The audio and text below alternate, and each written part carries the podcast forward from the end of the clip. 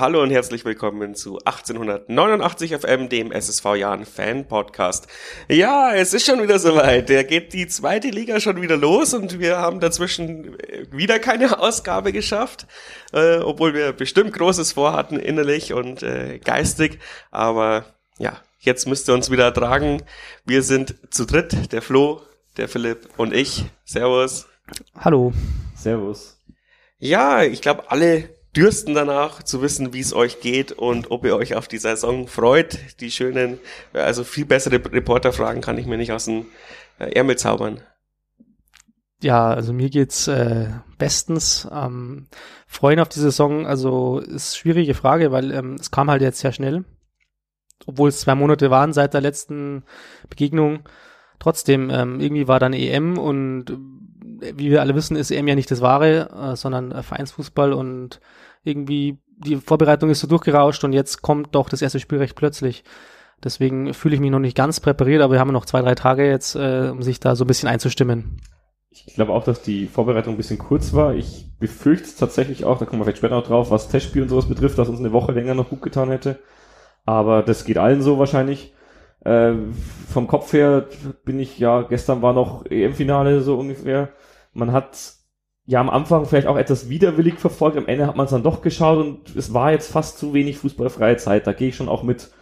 Wobei äh, ich mich ja schon eigentlich darauf gefreut habe auf diese Saison, also schon während die letzte Saison lief, habe ich mir die ganze Zeit gedacht, ja, hoffentlich ist die Saison endlich vorbei, weil das lief ja am Ende jetzt auch nicht so gut und mir war eigentlich viel zu früh klar, dass wir nicht absteigen werden. Zwischendurch hätte ich dann sogar noch mal fast gezweifelt. Aber ich wollte einfach, dass die Saison vorbeigeht, weil es klar war, da kommt auf jeden Fall nichts Gutes mehr raus bei der Saison. Es war einfach es war durch für mich. Man konnte es eh nicht sehen und es war eh ein bisschen dämlich alles. Und es war immer so die Resthoffnung, ja, nächste Saison wird's besser. Da kommen wir, glaube ich, jetzt auch gleich noch drauf. Es wird wahrscheinlich auch ein bisschen besser, zumindest äh, was das äh, Spielverfolgung und sowas betrifft. Aber ja, irgendwie kommt es jetzt dann doch zu früh und die fußballfreie Zeit war für mich ein bisschen zu kurz. Ja, alle urlaubsreif. Ich hoffe, die Spieler nicht. Ähm, die Testspielergebnisse waren ja ziemlich gut. Ich habe es jetzt mal aufgeschrieben ähm, gegen Wacker Innsbruck, ähm, nein, das ist nicht chronologisch hier, äh, gegen Blau-Weiß Linz haben wir angefangen, 4 zu 0, habe ich kommentiert, deswegen kann ich noch ein bisschen was dazu sagen. Ähm, er war eigentlich erst ein bisschen müder Kick mhm. und zwischendurch immer mal wieder aufgeflammt, äh, was wir können. Ich fand aber Blau-Weiß Linz auch enttäuschend. Die waren, ich weiß nicht, zu dem Zeitpunkt wahrscheinlich äh, auch noch nicht so richtig drin. Und was mich da sehr positiv beeindruckt hat, war Herzig und Fischer. Also die Jungs aus der U23, U21? U21. U21. Ähm, vor allem Fischer hat da wirklich die Seite hoch und runter gespielt ähm, und hat auch, glaube ich, das 1 zu 0 vorbereitet. Also, da, es hat mir sehr gut gefallen, da, dass die, dass die jungen Wilden da so Gas gegeben haben und das zu Null war ein bisschen glücklich auch. Ähm, in der zweiten äh, Halbzeit ist der Kirschbaum reingekommen. Der hat einen Elfmeter gehalten. Der hat einen Freistoß, glaube ich, aus dem Winkel ge ge ge ge geholt. Ähm, und dann noch ein 1 zu 1 äh, gewonnen. Äh, also da hätte man auch gut und gerne nochmal 4-3 spielen können. Also ja, da haben wir, glaube ich, auch einen sehr guten zweiten Mann geholt. Aber es war auch ein Testspiel und es wird wahrscheinlich massiv durchgewechselt dann, oder? Äh, hat mir eigentlich ganz gut gefallen. Ähm, wir haben äh, im Elferblock gewechselt. Wir haben ja. erst die erste Mannschaft oder gefühlt die erste Mannschaft und dann die zweite Mannschaft rein. Ähm, oh, dass Fischer und Herzig jetzt erste Mannschaft ist, würde ich nicht sagen, aber er wollte halt nicht die nominell beste aufstellen, sondern auch da, äh, sagen wir mal so, es gab keinen großen Abfall. Das war irgendwie ziemlich geil. In dadurch. der Vorbereitung waren die zwei fast erste Mannschaft. Also das ist mir schon auch aufgefallen. Wir haben in fast jedem Spiel, glaube ich, immer mit irgendwie zwei, drei U21-Spielern gespielt. Ähm, Gerade auch auf der Innenverteidigerposition war das, glaube ich, nötig, weil ja äh, Elvedi noch verletzt war. Der wurde zum Glück jetzt letztes Wochenende dann eingewechselt, kurz vor Schluss, also hat sein Comeback gegeben. Kennedy, äh, Kennedy war, glaube ich, noch auf Länderspielreise. Der ist jetzt zum Glück auch nicht beim Gold Cup, auch wenn es mir für ihn irgendwie ein bisschen leid tut. Ich weiß noch die Hintergründe nicht. Ich glaube, er hatte irgendwie ein paar Verletzungsprobleme, so kleinere, das, deswegen ist er nicht gefahren, aber vielleicht ging es auch wirklich darum, dass er die Vorbereitung hier mitmachen kann. Für uns ist es gut, weil sonst wären wir, glaube ich, auf der Innenverteidigerposition, wo wir, wenn mich nicht alles täuscht, ein Mann besser aufgestellt sind als letztes Jahr, wären wir sonst ein bisschen dünn besetzt zu Saisonbeginn. Und so konnten wir das halt mit äh, Herzig in den Testspielen zumindest auffangen. muss halt auch sagen, wirklich eingespielte Innenverteidigung haben wir jetzt auch nicht zu Saisonbeginn. Also definitiv nicht. Aber trotzdem hat mir die Verteidigungsleistung in allen Testspielen ähm, eigentlich durch die Bank war das hat schon an, an die letzte Saison angeknüpft, also war sehr stabil, äh, weitestgehend. Klar kann man jetzt sagen, es waren jetzt vielleicht nicht die ganz großen Gegner, aber ich würde auch sagen, es gab einen tschechischen Erstligisten, ähm, der auch international äh, schon Erfahrung hatte. Also Slovan Liberec war da so ein bisschen unser Prüfstein am Ende. Auch Türkische München, gut, da haben, haben andere Leute gespielt als unsere Stamminverteidigung, aber defensiv, glaube ich, hat das schon sehr, sehr gut ausgesehen, auch wenn jetzt nicht die Stamminverteidigung gespielt habe. Ich möchte unseren Herrn äh, Neuzugang Breitkreuz auch loben. Der ist, fügt sich, glaube ich, nahtlos ein in, in die Innenverteidigung. Und jetzt kommen eben auch ähm, alle zurück, also Elvedi, Kennedy, äh, Wastel Lacheiner war zwischenzeitlich auch angeschlagen. Und das hat äh, schon sehr, sehr gut äh, hingehauen, auch in Kombination mit dem defensiven Mittelfeld. Ähm, da sind wir, glaube ich, wirklich gut aufgestellt. Also da würde ich sagen, haben wir unsere Hausaufgaben in der Vorbereitung sehr gut erledigt. Ja, gab ja eigentlich auch Kritik, äh, dass wir so viele Innenverteidiger und defensive Mittelfeldspieler kaufen und äh, nichts Offensives. ja, die sind leichter zu holen. Also, Jeder will Offensive. Das Defensive gibt's mehr. Vor allem, was Innenverteidiger betrifft, das kann man nur sagen, wenn man äh, letztes Jahr äh, nicht verfolgt hat beim Jahr. Also das war ja nicht jetzt das erste Saisonbeginn so, es war ja am Ende der Saison so, dass dann Weggester Innenverteidiger spielen musste, weil wir wirklich Probleme hatten auf der Position, weil es mehr oder weniger das Personal ausgegangen ist mit zwei Verletzten dann schon.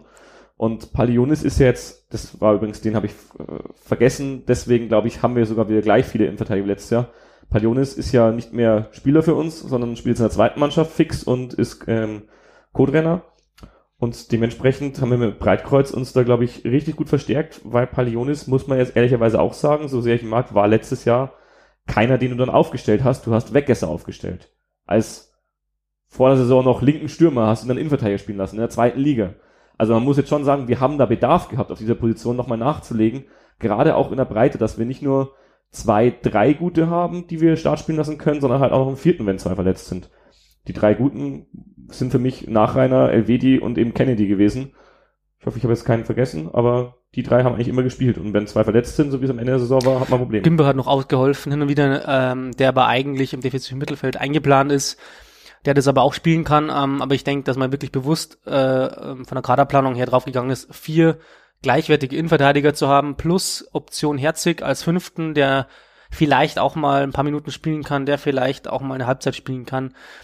Und Gimba ist sozusagen der Sechste. Also wir haben, glaube ich, schon Bedarf ausgemacht und das ist auch gut gefüllt in der, äh, der, der Position jetzt. Weil man da sagen muss, dass Gimba ja letztes Jahr dann eben auch nicht Innenverteidiger gespielt hat, sondern Wegesser. Also das ist für mich, ja, Gimba jetzt Wegesser, gespielt national, nee, gegen Ende der Saison eben, hat er definitiv nicht mehr Innenverteidiger gespielt, sondern er musste in Anfangszeit auf der 6 spielen, obwohl da alle fit waren, also da hätte er ihn auch jemand vertreten können. Er wurde nicht zurückgezogen. Ich glaube, das war eine groß. bewusste Entscheidung des mhm. Trainers, dass wir dann lieber auf Weggesser vertrauen. Ich möchte Weggesser jetzt auch nicht zu nahe treten, er hat das wirklich relativ gut gemacht, also wir sind da jetzt nicht eingebrochen. Bin mir jetzt nicht sicher, aber ist Gimba nicht ein Rechtsfuß, ein Weggesser ein Linkfu Linksfuß? kann auf, gut sein. Da, auf, da achten wir ja immer ziemlich drauf in der Innenverteidigerposition. Und das meine ich, deswegen glaube ich, dass er nicht mhm. so der Backup ist für die Position, sondern nur, wenn wirklich alle Strecke reißen. Weil er halt auch als Kapitän vielleicht irgendwie das Team im Mittelfeld führen soll, ich weiß es nicht. Naja, und vielleicht, ist. weil Weggesser seine Arbeit da ja wirklich ganz gut gemacht hat. Äh, also teilweise besser verteidigt, als wenn er als Außenverteidiger aufgestellt ist. Defensiv meinst du jetzt vor allem? Defensiv, ja. ja. Ja, offensiv verteidigen äh, ist ja irgendwie auch so ein Oxymoron. Ja, aber das ist modern. es ist modern, ja. Ähm, aber da ist ja eher Pressing als Zweikämpfe, würde ich jetzt mal so behaupten. Ja. Ja, jetzt sind wir quasi schon in dieser Diskussion drin, obwohl wir noch nicht mal irgendein äh, Spiel so richtig besprochen haben, außer gegen Blau-Weiß Linz, aber das ist ja auch ganz gut so. Ähm, was ist dann eure Innenverteidigung, eure Stamminnenverteidigung? Puh, jetzt kommst du schon mit der Startelf. Also ich glaube, äh, rechts hinten ist klar mit Bene Salah, nach Olli Heinz Abgang. Ich habe Innenverteidigung gesagt. Ach, ich wollte jetzt die Viererkette machen. ich wollte mit der einfachen Frage anfangen. Ja, ähm, nach den Testspielen, auch von dem her, wer wie viel gespielt hat und wie fit die Leute sind, würde ich sagen, was nach Rainer und am ersten Spieltag vielleicht auch noch der Breitkreuz der Neuzugang, aber eigentlich eher Elvedi. Ich glaube, dass sich Breitkreuz erstmal hinten anstellen muss, wenn Elvedi fit ist und Kennedy auch mit Breitkreuz wirklich da um den dritten Platz kämpft vielleicht sogar Kennedy mit Wastel nach in der Startelf. Das sehe ich sogar als wahrscheinlicher an, wenn ich jetzt so drüber nachdenke. Ja. Und Kennedy Elvedi? da kommen wir jetzt wieder drauf, was ist der starke Fuß? Das weiß ich jetzt ehrlich gesagt nicht. Ich sind, glaube ich, beide Linksfuß. Wenn mich alles täuscht, Kennedy, glaube ich schon. LWD ja. sicher. LWD bin mir sicher. Ähm, weiß auch nicht, wie viel Rolle das bei uns noch spielt. Das hat er damals, glaube ich, Heiko Herrlich mal im Interview gesagt oder auch in Bayer Lorzer. Ich denke mal, dass wir immer noch so spielen grundsätzlich, aber ich glaube, dass Wastel diese Saison schon noch rocken kann. Und wenn er Leistung bringt, und also in Testspielen war schon teilweise so ein Turm in der Schlacht, gerade wenn um ihn rum junge Leute waren, der Herzig neben ihm, also beim letzten Testspiel gegen Tokuchi, das war Wahnsinn, da haben wir äh, komplette Viererkette bis auf einen war U21, komplette rechte Seite war U21, Mittelfeld glaube ich U21, also es war wirklich, ja, äh, wahrscheinlich eher fast eine C11 als eine B11 und trotzdem haben wir gegen Drittligisten, ja, zumindest die Null gehalten, wirklich die beste Mannschaft war meiner Meinung nach nicht, aber es hat gereicht.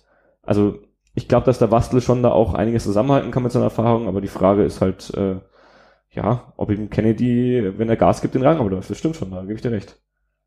Ich würde sagen, wir haben den Luxus, wirklich viel Gleichwertige zu haben, wenn sie fit sind.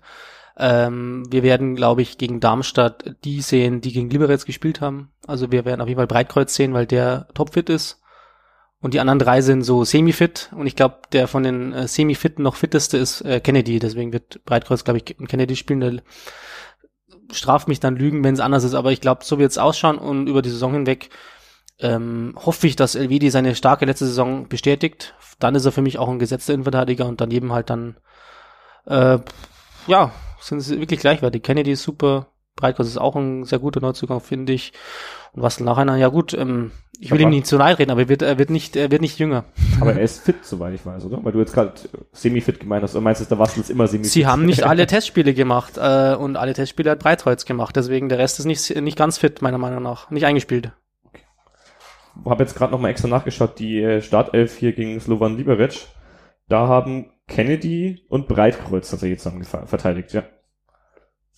Genau. Und das ist für mich war das so unser Prüfstein, den wir uns auf den Testspielplan gesetzt haben. Also weil ich gesehen habe dann, was gegen Toguchi gespielt hat.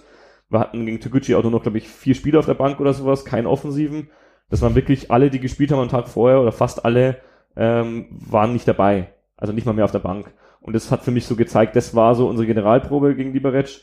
Ist ja auch wahrscheinlich der größte Gegner gewesen, bloß halt leider richtig schwer für uns einzuschätzen. Und ja, das heißt jetzt nicht, dass die gleiche Starter spielt, aber äh, es kommt schon nah ran, schätze ich mal. Ja, ähm, ich glaube auch, dass die Aufstellung gegen Liberec ähm, die nominell beste war zu dem Zeitpunkt. Das ist halt die Frage, ähm, also ich habe leider halt wirklich nur Blau-Weiß-Linz gesehen und den Rest eben ähm, über Ticker und über private äh, Empfehlungen und Beobachtungen äh, be, ja, verfolgt. Ähm, beim Spiel Blau-Weiß-Linz fand ich Kuvara nicht, noch nicht so gut. Jetzt steht er ja quasi schon fast als Startelf fest. Habt ihr, habt ihr da mehr Einblicke, äh, was die offensiven Außen betreffen, betreffen? Weil ich meine, wir haben jetzt zum Beispiel auch Singh auch noch gleich aufgestellt, ähm, obwohl er ja relativ später zugekommen ist. Also kann sich das noch ändern? Bei Singen bin ich grundsätzlich, wie wahrscheinlich jeder Jan-Fan, skeptisch erstmal gewesen, weil, ja, er kommt von Bayern, er hat bei Nürnberg nicht funktioniert, man hat ihm auch nachgesagt, dass es wegen der Einstellung nicht funktioniert hat. Wobei, also es kann jetzt gutes Marketing sein, mittlerweile, ich, nach dem, was ich so gelesen habe, das ein bisschen, ein bisschen vorsichtiger bin, weil er sich in Interviews mit so gegeben hat, so selbstkritisch gegeben hat, dass er das erkannt hat und dass er vielleicht auch nicht so 100% für die zweite Liga irgendwie hier, also dass er überrascht war, wie wie es ja auch immer heißt bei unseren Neuverpflichtungen, äh, quasi wie hoch das Tempo ist oder wie, äh, wie ähm, Pressing und äh, körperintensiv die zweite Liga ist. Wenn er das wirklich für sich erkannt hat und nochmal seine letzte Chance nutzen will im Profifußball, beziehungsweise seine letzte Chance, eine Laie erfolgreich abzuschließen, weil das braucht er, um sich bei Bayern durchzusetzen und das sagt er zumindest immer selber, das hat er nach wie vor vor. Das trauen ihm, glaube ich, die wenigsten zu, aber wenn er es wirklich vorhat und äh, alles tun will dafür, dann glaube ich schon, dass uns der richtig weiterhelfen kann. Denn, das ist jetzt der eine Punkt, wo ich weiß, dass er, glaube ich, uns richtig weiterhelfen kann, ist, er ist standardstark. Das hat man auch schon in Testspielen gesehen. Also, das ist das, was uns letztes Jahr offensiv am meisten gefehlt hat. Jemand, der Freistöße und Ecken so hinbringt, dass äh, Mitspieler abschließen können, der vielleicht auch mal eine Freistoß nach sechs Jahren gefühlt wieder direkt aufs Tor bringt. Aufs Tor wird mir schon reichen, muss nur nicht mehr rein im ersten Schritt. Das, glaube ich, kann er uns bringen. Und dazu noch natürlich, das, was wir auch ganz selten haben, äh, dass er halt wirklich extrem spielstark und ähm, technisch stark ist, aber er muss, wie gesagt, körperlich in dieser Liga mithalten. Das wird sicher nicht leicht, aber ich glaube, das geht beim Verein wie bei uns leichter als beim ersten FC Nürnberg. Glaube ich auch. Das kann ich mich anschließen. Ähm, ich weiß halt nicht jetzt, ob Singh ein Außenbahnspieler ist oder eher so ein Achter, Zehner Position. Also ähm, ich glaube, er ist nicht der Allerschnellste, also er ist nicht so ein spurtstarker Spieler, sondern mehr so einer, der so Lücken findet, äh, der mal den überraschenden Pass spielt und deswegen. Ja, beim Jahren kann es ja auch sein, dass er irgendwann im Tor steht. Genau, äh, ich glaube, er spielt so ein bisschen so auch das, was Jan George letzte Saison schon angedeutet hat, so irgendwie mal in die Mitte vielleicht auch so ein bisschen ziehend um dann so eine Art ähm, Regisseur-Funktion äh, auszuführen. Und Jan George ist ja auch verletzt. Also ich denke, dass Singh da diese Rolle spielt und dass man vielleicht eben auch so eine Art ähm, 4-2-3-1 dann wechseln. Also wir, glaube ich, sind halt mittlerweile so vom Kader aufgestellt, dass wir halt echt sehr variabel spielen können. Nicht mehr diese starre 4 2-2-2, äh, wie wir es aus Bayer Lotzers Zeiten kennen, wirklich mit zwei defensiven Mittelfeldspielern, zwei Außen und zwei Stürmern. Ich denke, das löst sich mittlerweile total auf bei uns, weil wir so Spielertypen verpflichtet haben, die mehrere Positionen da ausfüllen. Und ich glaube, Sink ist da eher einer, der da auch mal ähm, für so Überraschungen sorgen kann. Dass er dann standardstark ist, hat der Brownie schon erläutert. Also ich glaube, er ist eine Verstärkung, wenn er das äh, bringt, was er kann. Ob er es bringt, wird die Saison zeigen. Die Wahrheit liegt am Platz. ich habe bei Liberec leider auch nicht gesehen. Das ist das einzige Testspiel tatsächlich, das ich nicht gesehen habe. Das erste habe ich nur durch deine Stimme und äh, das Bild von Jan TV gesehen. Aber ansonsten, bis auf Liberec, habe ich eben alle gesehen. Gegen Liberec, aber wie gesagt, hat Singh, glaube ich, links gespielt und Kaliskana im Sturm nominell. Ich weiß jetzt nicht, ich habe es nicht gesehen, ob ich kann mir gut vorstellen, dass die ab und zu auch mal tauschen, weil Kaliskana sonst auch ab und zu mal auf den linken Flügel ausgewichen ist und wir es auch oft gehabt haben, dass der zweite Stürmer sich jetzt auf die 10 fallen lässt. Letztes Jahr wieder ähm, Flo gerade gemeint, dass wir dann eher so mit drei Mittelfeldspielern und äh, einem Stürmer spielen, statt eben dieses 4-2-2-2. Also drei offensiven Mittelfeldspielern. Das glaube ich eben auch, dass da ein bisschen variabel ist, aber ich glaube, er wird auf links starten, wenn mich nicht alles täuscht. Oder Faber ist rechts. rechts also Faber ist eindeutig ein Rechtsaußen, okay, glaube ich, genau. auch vom Fuß her. Ja. Und deswegen, weiß nicht, ich ich, diese Physigkeit, die hat, die, da bin ich kein Experte. Da habt ihr jetzt damit angefangen mit diesen Experten-Diskussionen. Aber ich glaube, er ist äh, schon linker äh, und kann halt auch dann links spielen und er kann deswegen zentral und links außen spielen, ja. Er wird wahrscheinlich nominell links außen stehen, ja. Da müssen wir nächstes Mal jemanden von Spielverlagerung einladen, um, um diese Detaildiskussion zu klären. Ähm, wenn wir bei, der, bei den Außenseiten sind, finde ich, ähm, großer Gewinner der Vorbereitung war Faber äh, Konrad Faber, rechtes Mittelfeld, äh, kann aber auch hinten spielen, hat es teilweise, glaube ich, auch. Also ähm, zumindest bei Blau-Weiß Linz war mhm. Wegesser rechts vorne am Anfang und dann ist Faber äh, rechts hinten gewesen. Dann kam aber irgendwie, nee, Fischer war rechts hinten, oh Gott. Faber war da noch nicht gar nicht dabei. Entschuldigung. Habe ich jetzt verwechselt. Schneide ich aber nicht raus. also. Aber Fischer hat auch alles gespielt in der Vorbereitung tatsächlich. Ich glaube, der hat rechts hinten, links hinten, links vorne und vielleicht sogar mal rechts vorne gespielt, so ungefähr. Der und kann alles. Auch immer überzeugt. Also da habe ich sogar. Fischer hat zwei Tore geschossen. Die Hoffnung, dass er ab und zu auf der Bank sitzt. Hab aber, wenn mich nicht alles täuscht, äh, gehört, dass er aktuell noch nicht mit der ersten Mannschaft trainiert und das eigentlich grundsätzlich auch nicht vorgesehen ist. Wenn aber mal auf, vor allem auf einer offensiven Ausposition Bedarf ist, also viele Leute verletzt, dann wäre das schon einer, den man, sieht man ja auch, deswegen hat man den Testspiel dabei gehabt, wenn Bedarf ist, äh, den man dann auf dem Zettel hat, dass man den mal mitnimmt. Aber er ist eigentlich aktuell nicht eingeplant für die erste Mannschaft, sondern für die zweite fest, also fix. Genauso glaube ich auch wie Herzig, der Spieler von der U21, den wir jetzt an dem Profikader haben, das ist Björn Sempeli und ich glaube, dabei bleibt's erstmal. Man muss ja auch sagen, wir haben jetzt auch nicht übelst viele Bankplätze. Also es hat ja auch die letzten Jahre trotzdem immer noch einer mhm. oder zwei zugeschaut aus dem Profikader. Ja, du willst ja auch aufsteigen mit der zweiten Mannschaft, deswegen ja. brauchst du da auch einen. willst du das? Können wir auch mal einen Podcast drüber machen. Zumindest ist es das ausgegebene Ziel. Mittelfristig. Ich will es auch, aber das glaube ich wird die reine Würfelsaison. Die haben ja noch nicht mal eine richtige Vorbereitung, oder? Also das ja, aber ich meine, das äh, ja auch schönes, schöne, schönes Derailing, ja. ja äh, aber, aber Führt ich mein, jetzt zu weit. Aber das ist ja vielleicht auch ein Vorteil, wenn du einen qualitativ hochwertigen Kader als die Konkurrenz hast, dann können die nicht, äh, die können ja auch nicht trainieren. Ähm, und jetzt hast du den Palle noch als äh, Spielertrainer. Auf jeden Fall die Schnittstelle zur ersten Mannschaft, wollte ich darauf hinaus, ähm, ist gegeben, auch wenn ja. sie nicht bei uns unter Meersa trainieren. Das, das ist ja äh, ja, vielleicht auch eine was Gutes, weil vielleicht lernst du auch als junger Spieler gar nicht so viel, wenn du dann nur mit die Profis trainierst, ab und zu mal vielleicht schon, aber sonst kriegst du nur am Sack und hast ein, kein einziges Erfolgserlebnis vielleicht und wenn er dann die Jugend zerbombt und ab und zu mal in der ersten aushelfen darf und mittrainieren darf, ich glaube, es ist eine gute Mischung.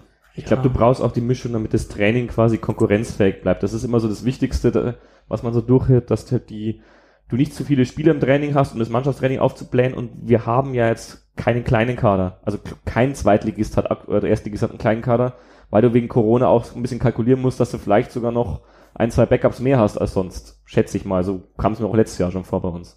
Und das war ja immer so, man will nicht mehr als 25 Spieler maximal im Mannschaftstraining haben oder sowas, sonst bringt das mehr Trainings mehr.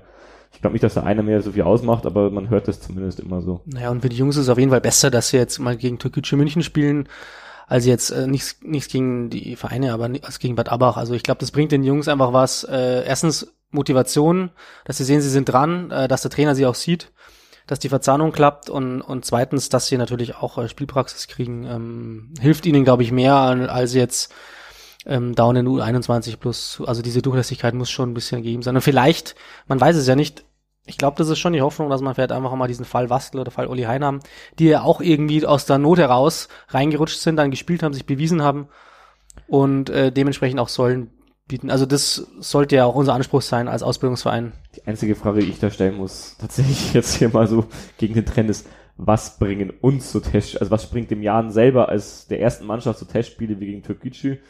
Das war dann für mich tatsächlich schon, also wir machen es ja öfter in den letzten Jahren, dass wir am Freitag ein Testspiel machen und am Samstag ein Testspiel machen und dass dann zwei verschiedene Mannschaften spielen. Aber wenn halt wie gegen Türkgücü dann irgendwie nur drei Leute auf der Bank sitzen und irgendwie fünf oder sechs aus der zweiten Mannschaft spielen, ähm, dann stelle ich das schon so ein bisschen in Frage, inwieweit das jetzt der Vorbereitung für die Liga wirklich noch überhaupt hilft, dieses Testspiel. Weil du halt, äh, ja, also ein Gradmesser war es auf jeden Fall nicht, das war auf jeden Fall das Spiel am Tag davor. Ich könnte mir vorstellen, dass du das einfach nur als Puffer einplanst, weil du weißt, ja, zehn Wochen bevor du die, ja, wenn du diesen Plan machst, nicht, wie, wie bist du da aufgestellt? Ähm, was ist der Trainingsinhalt deiner letzten Woche? Weil vielleicht ändert sich der ja auch mit den Transfers, die du tätigst. Und hätte ja auch sein können, dass du nochmal zwei ganz spät bekommst und dann bist du froh über, über noch ein zusätzliches ja. Testspiel. Ich denke, das ist so ein nice to have Game und du verlierst ja nichts dadurch, dass du es machst und mich wundert's eher, dass man es, äh, keine Ahnung, ähm, dass man es nicht umgekehrt gemacht hat. O oder äh, dass man quasi nicht die erste Mannschaft dann daheim vor, vom heimischen Publikum ähm, auf, auf hat, auflaufen hat lassen. Man hätte ja auch die Gegner nochmal tauschen können am Samstag gegen ja. Lukic und am Sonntag gegen Librek. Aber zeigt für mich eindeutig, dass man halt, also die Ansicht, den äh, Slovan Liberec als mehr Prüfstein eingeschätzt hat. Ja, genau, deswegen sage ich, man hätte ja aber auch die Mannschaft vielleicht und, tauschen und, können. Ähm, aber genau, also für den Zuschauer ist es halt blöd, ähm, weil, weil du halt daheim dann gegen Tegucci spielst, äh, wo dann mehr Leute kommen von, von den Fans ähm, als jetzt ähm, in Schalding-Heining. Darum ging es mir jetzt gar nicht. Also wenn, dann will ich da tatsächlich dann kritisieren mal wieder die Ansetzung, die bei uns für Testspieler da auch so typisch ist, wie für äh, Freitagmittag 13 Uhr. Wenn es abends gewesen wäre, hätte ich es wahrscheinlich auch gesehen. Aber ich glaube, das hat sogar Sinn, weil du spielst dann zur selben Tageszeit wie eine Woche später in Darmstadt. So, sorry, aber ich glaube, das ist alles da, steckt alles das da drin. Immer Sinn. Oder, oder Slovan Liberec mag nicht im Dunkeln heimfahren. Irgendeine Begründung findest du immer. ja, also es macht sicher Sinn. Aber wie Robert gesagt hat, du kannst die Termine auch tauschen. Den Backup, die Backup-Geschichte finde ich ganz interessant, weil ich kann mir sogar vorstellen, dass aktuell, du weißt ja nicht, ob dann jetzt nicht hier äh, Slovan Liberec irgendwie noch Corona-Fälle hat und nicht einreisen darf oder sonst irgendwie, dann hättest du Türkgücü noch am nächsten Tag gehabt als Backup, damit du auf jeden Fall eine Generalprobe hast. So schlecht finde ich die Idee nicht. Vor allem von dem Hintergrund, dass, glaube ich, ich habe von einigen erfahren, die am Freitag nicht nur das Liberec-Spiel gesehen haben, sondern eigentlich auch noch irgendwie nach Österreich wollten. Da hat Blau-Weiß Linz in der bayerisch-österreichischen Grenzregion gespielt und das Spiel wurde abgesagt zum Beispiel, weil es mal wieder Corona-Fälle beim Gegner gab. Also Schalke hat ja jetzt auch schon wieder den Corona-Fall. Darf man immer nicht mit ausschließen, dass sowas auch bei den Planungen vielleicht eine Rolle ja, spielt. Ja, und in der Vorbereitung ja, musst du eigentlich so viel spielen, wie es geht, weil dann soll sich jeder Spieler zeigen und du hast halt einfach nicht genug Spielzeit für die 26 Mann oder so, die du im Kader hast. Also in Schwarz äh, hat sich jetzt in beiden Spielen zeigen können, Den weil er halt auch erst äh, kam. Also du hast vollkommen recht, Robert. Also einfach um Nachverpflichtungen noch die Chance zu geben, so viel spielen wie möglich, weil danach kommen sie nicht mehr zum Spielen vielleicht. Wollen wir vielleicht ja. die Vorbereitungsspiele abschließen und noch kurz genau. auf die Neuzugänge ein bisschen die bewerten und auf die eingehen und dann weitermachen? Ich meine, das ist ja jetzt gerade fluide, wie wir das machen. Ja? Okay. Wir machen ja beides gerade. Dann schließe ich hiermit jetzt so ein bisschen die Ja, wir, wir ab und auf jetzt äh, die Neuzugänge und greifen noch auf die Spiele zurück. Fangen wir mit dem äh, neuesten Neuzugang an, mit dem äh, Schwarz, den du gerade angesprochen hast. Ich weiß nicht, wie man ausspricht. Schwarz? Schon, oder? So ein bisschen wie Schwarz, bloß ohne SCH. So ein ja, bisschen. holländisch halt. Schwarz. Schwarz. Ja, okay. Ja, ich möchte es ja richtig machen. Kaliskana. Ja, irgendwann, irgendwann so zwei, drei äh, Ausgaben später wird uns schon wieder jemand anpöbeln, wenn wir es falsch aussprechen. Genau. Ruft uns an, schreibt uns in die Kommentare gerne auf Wir werden trotzdem noch Korea sagen. Ich glaube, das ist sogar richtig. Nee, Korea ist richtig. nee, Kore Keine Ahnung. Korea ist richtig. Wer ist eigentlich dieser Spieler? Ich kenne ihn gar nicht. Ja, der ist irgendwo Der ist irgendwo. Ersatzspieler, glaube ich, gewesen letztes Jahr. Egal. Auf jeden Fall, der Svarz hat mir grundsätzlich jetzt nicht besonders gut gefallen, habe ich aber auch nicht erwartet, äh, weil einfach der, glaube ich, 48 Stunden da war, da hat er das erste Testspiel gespielt, also ich kann jetzt nur Türkgücü bewerten. Äh, da hat er ja, ja, glaube ich, 60, 70 Minuten gespielt, wenn mich alles täuscht. War sehr unauffällig. Auf der linken Außenbahn im Sturm waren Otto und Becker von Anfang an. Aber der braucht Zeit. Das stand auch wieder in der Pressemitteilung. Da habe ich mir schon gedacht, oh Mann, müssen wir wieder ein halbes Jahr lang warten. Vielleicht schafft er es auch schneller, aber ich glaube, das könnte ein richtiger Kracher werden, wenn er eben die Zeit bekommt. Kann auch so ein André Day werden. Ich werde jetzt nicht zum Königstransfer machen, äh, weil wenn wir Königstransfers hier ausrufen, das weiß der Robert, dann wird es ein André Day. Ja, und vor allem fällt es dann auch auf den Arm Christian Keller zurück, weil wie oft ich im Forum dann gelesen habe, dass der Keller das gesagt hat, dabei, obwohl es ich gesagt habe.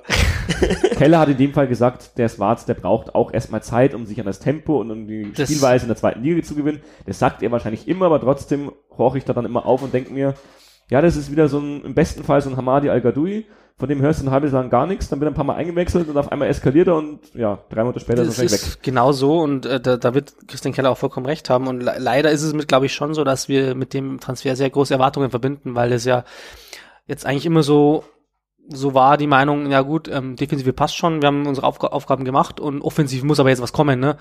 Äh, weil wir haben ja Stolzer verloren, Vrenizi verloren, äh, Ma- Jan-Marc Schneider verloren. ähm, Und keine Tore geschossen. in der letzten Saison zumindest wenig. Und dann musste jetzt aber schon Kracher her und das ist jetzt eigentlich der Kracher. Also es ist der Kracher, wir haben Ablöse gezahlt, denke ich mal, ähm, was für Jahrenverhältnisse eigentlich ein Wahnsinn ist. Wir haben auch einen geholt, der noch nicht so gut Deutsch kann. Das ist auch für Jahrenverhältnisse was Besonderes, ähm, muss man schon auch sagen.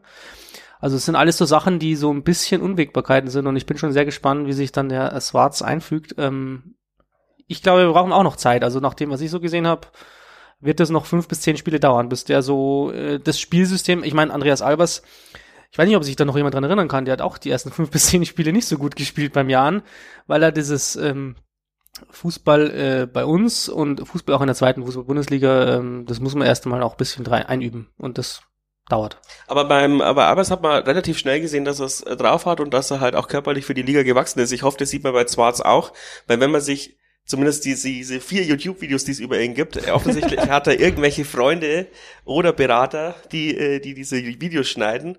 Ähm, Aber es gibt auch YouTube-Videos von dir, wo du super äh, voll abgehst, oder? Also das ist doch immer bei so Videos so, Also oh, das sind die Highlights. So, ich kenne nur so Videos, wo er irgendein Eigentor oder sowas gemacht hat. Ja, da gibt's, da gibt's ein MZ-Video, da war ich in den Highlights, da habe ich ein Eigentor gemacht. Aber natürlich habe ich auch Highlight-Videos selber zusammengeschnitten von mir. Nee, nee, du hast natürlich recht, aber sie sind ja trotzdem in irgendeinem Spiel gefallen.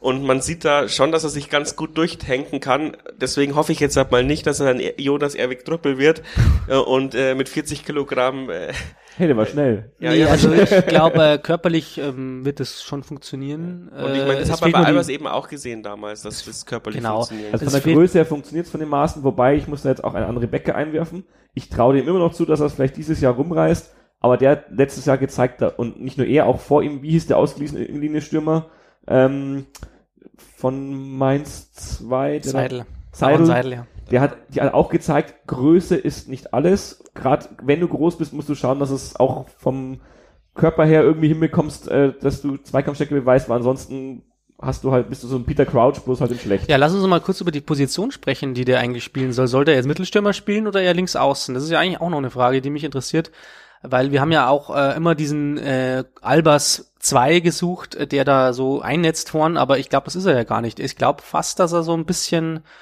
äh, auch ein schneller Außen sein könnte eher, so von der Technik, von der Schnelligkeit her. Der ist zwar groß, glaube ich 1,90, aber könnte doch auch äh, 94, glaube ich sogar. Also ja, also groß. wirklich groß, aber es könnte eben auch eher so dieser Außenbahnspieler sein, der da nochmal ähm, links außen wirklich ähm, Druck reinbringt. Ja, du hast Statt ja, Sing. Du hast ja, genau, du hast ja vorhin gesagt bei, bei Sing, dass äh, dir das gefallen würde, wenn er auch so ein bisschen wie letztes Jahr Jan Short spielt. Ich könnte mir vorstellen, dass wir tatsächlich so äh, mit, mit zwei kreativen Außenspielern mal versuchen zu spielen, die auch mal reinziehen und schießen.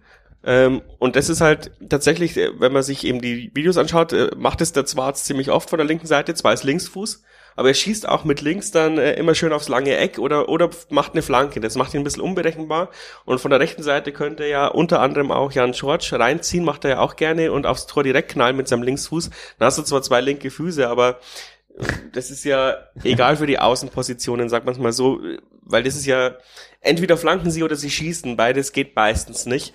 Ähm, und du bist dann brutal flexibel. Und du kannst ihn, glaube ich, auch als hängende Neun spielen lassen. So jemand, der sich ins Mittelfeld zurückfallen lässt wieder und sich dann durchtankt, drei, vier Leute äh, stehen lässt und dann entweder passt oder halt einfach selber abzieht. Ich muss dazu sagen, bis auf Albers und Grüttner war eigentlich jeder Spieler, der mal Stürmer gespielt hat, die letzten Jahre bei uns variabel. Ein Jan-Marc Schneider hat mal auf dem Flügel gespielt, der Kaliskana hat mal auf dem Flügel gespielt, Jan George hat auch mal im Sturm gespielt und im Flügel. Also das glaube ich ist bei uns auch weg ist er, stumm gespielt und in der Innenverteidigung, in der Linksverteidiger die meiste Zeit.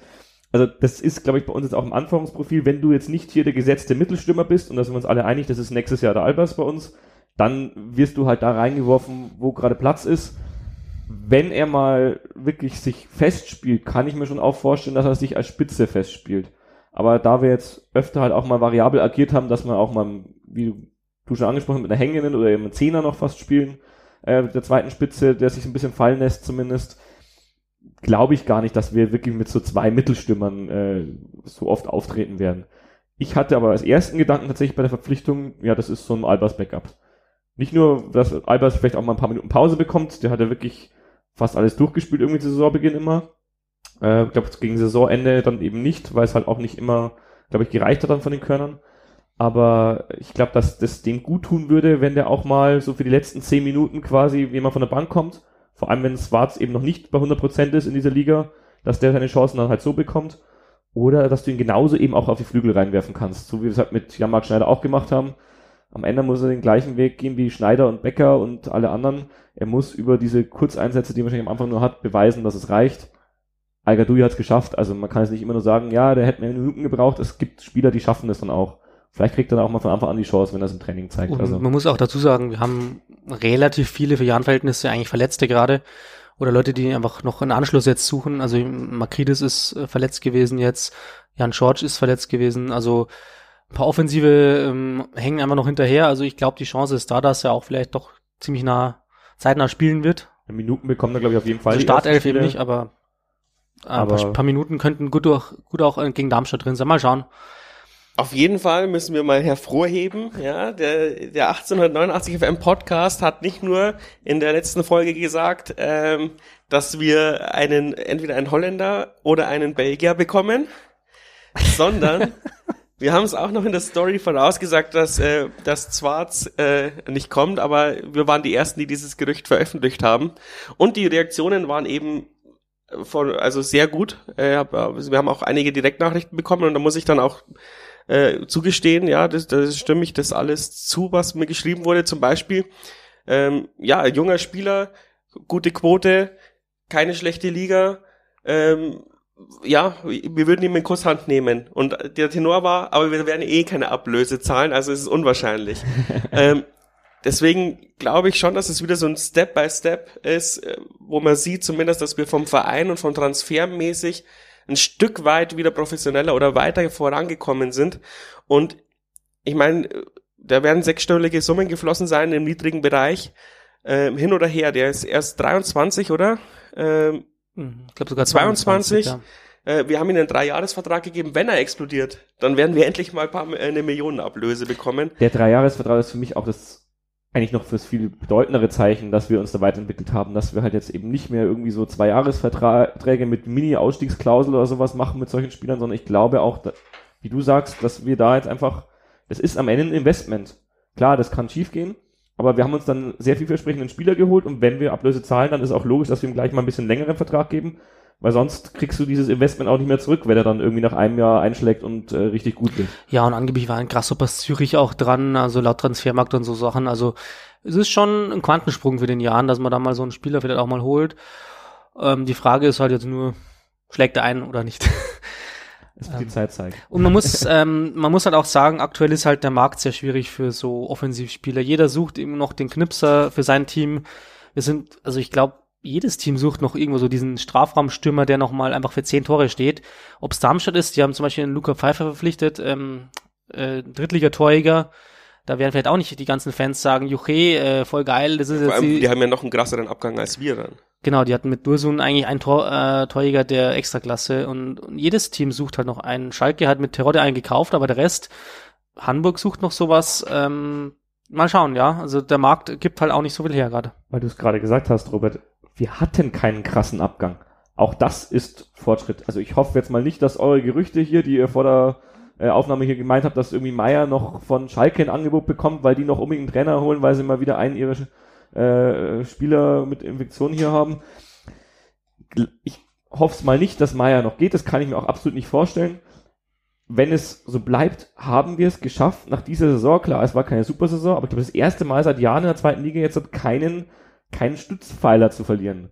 Meiner Meinung nach. Weil, also, bei aller Liebe für Venezi und Co., es waren keine Stützpfeiler, die nach dieser Saison gegangen sind. Am ehesten noch Palionis und das ist auch nur ein moralischer Stütz Stützpfeiler und deswegen ist er immer noch da als Co-Trainer. Na gut, ich würde Olli sagen, äh, Olli Hein ja, aber auch da, ohne ihm zu nahe zu treten, ich liebe Olli Hein, ich bin ihm sowieso viel dankbar, ich würde ihm am liebsten selber ein Denkmal bauen, aber er war nicht unser Stammspieler auf der rechten Seite, er hat sich mit äh, Benesala um diesen Platz gestritten, er hat auch ab und zu mal gewonnen, aber Benesala hat auch sehr oft gewonnen, also ich will ihn auf jeden Fall nicht als Eckpfeiler unserer sportlichen Elf letzten Jahres sehen. Als Eckpfeiler beim Jahr natürlich, das ist ein krasser Verlust. ja gut, Sebastian Stolze war schon ein wichtiger Spieler bei uns, muss man schon sagen. Ähm, Habe ich letztes Jahr auch nicht so gesehen. Muss er hatte widersprechen. eine bessere Saison. Er war, er war schon ein wichtiger Spieler. Er war halt, er hat halt die bessere Saison davor gehabt, die Saison. 1920 hatte er seine wirklich beste Saison, da wo wir alle gesagt haben, na gut, eigentlich ähm, geht er halt jetzt, weil das wäre halt so folgerichtig gewesen. So acht, neun Tore die Saison, eigentlich immer Belebung gesorgt. Und jetzt hat er halt eine nicht so gute Saison, weil er öfters verletzt war.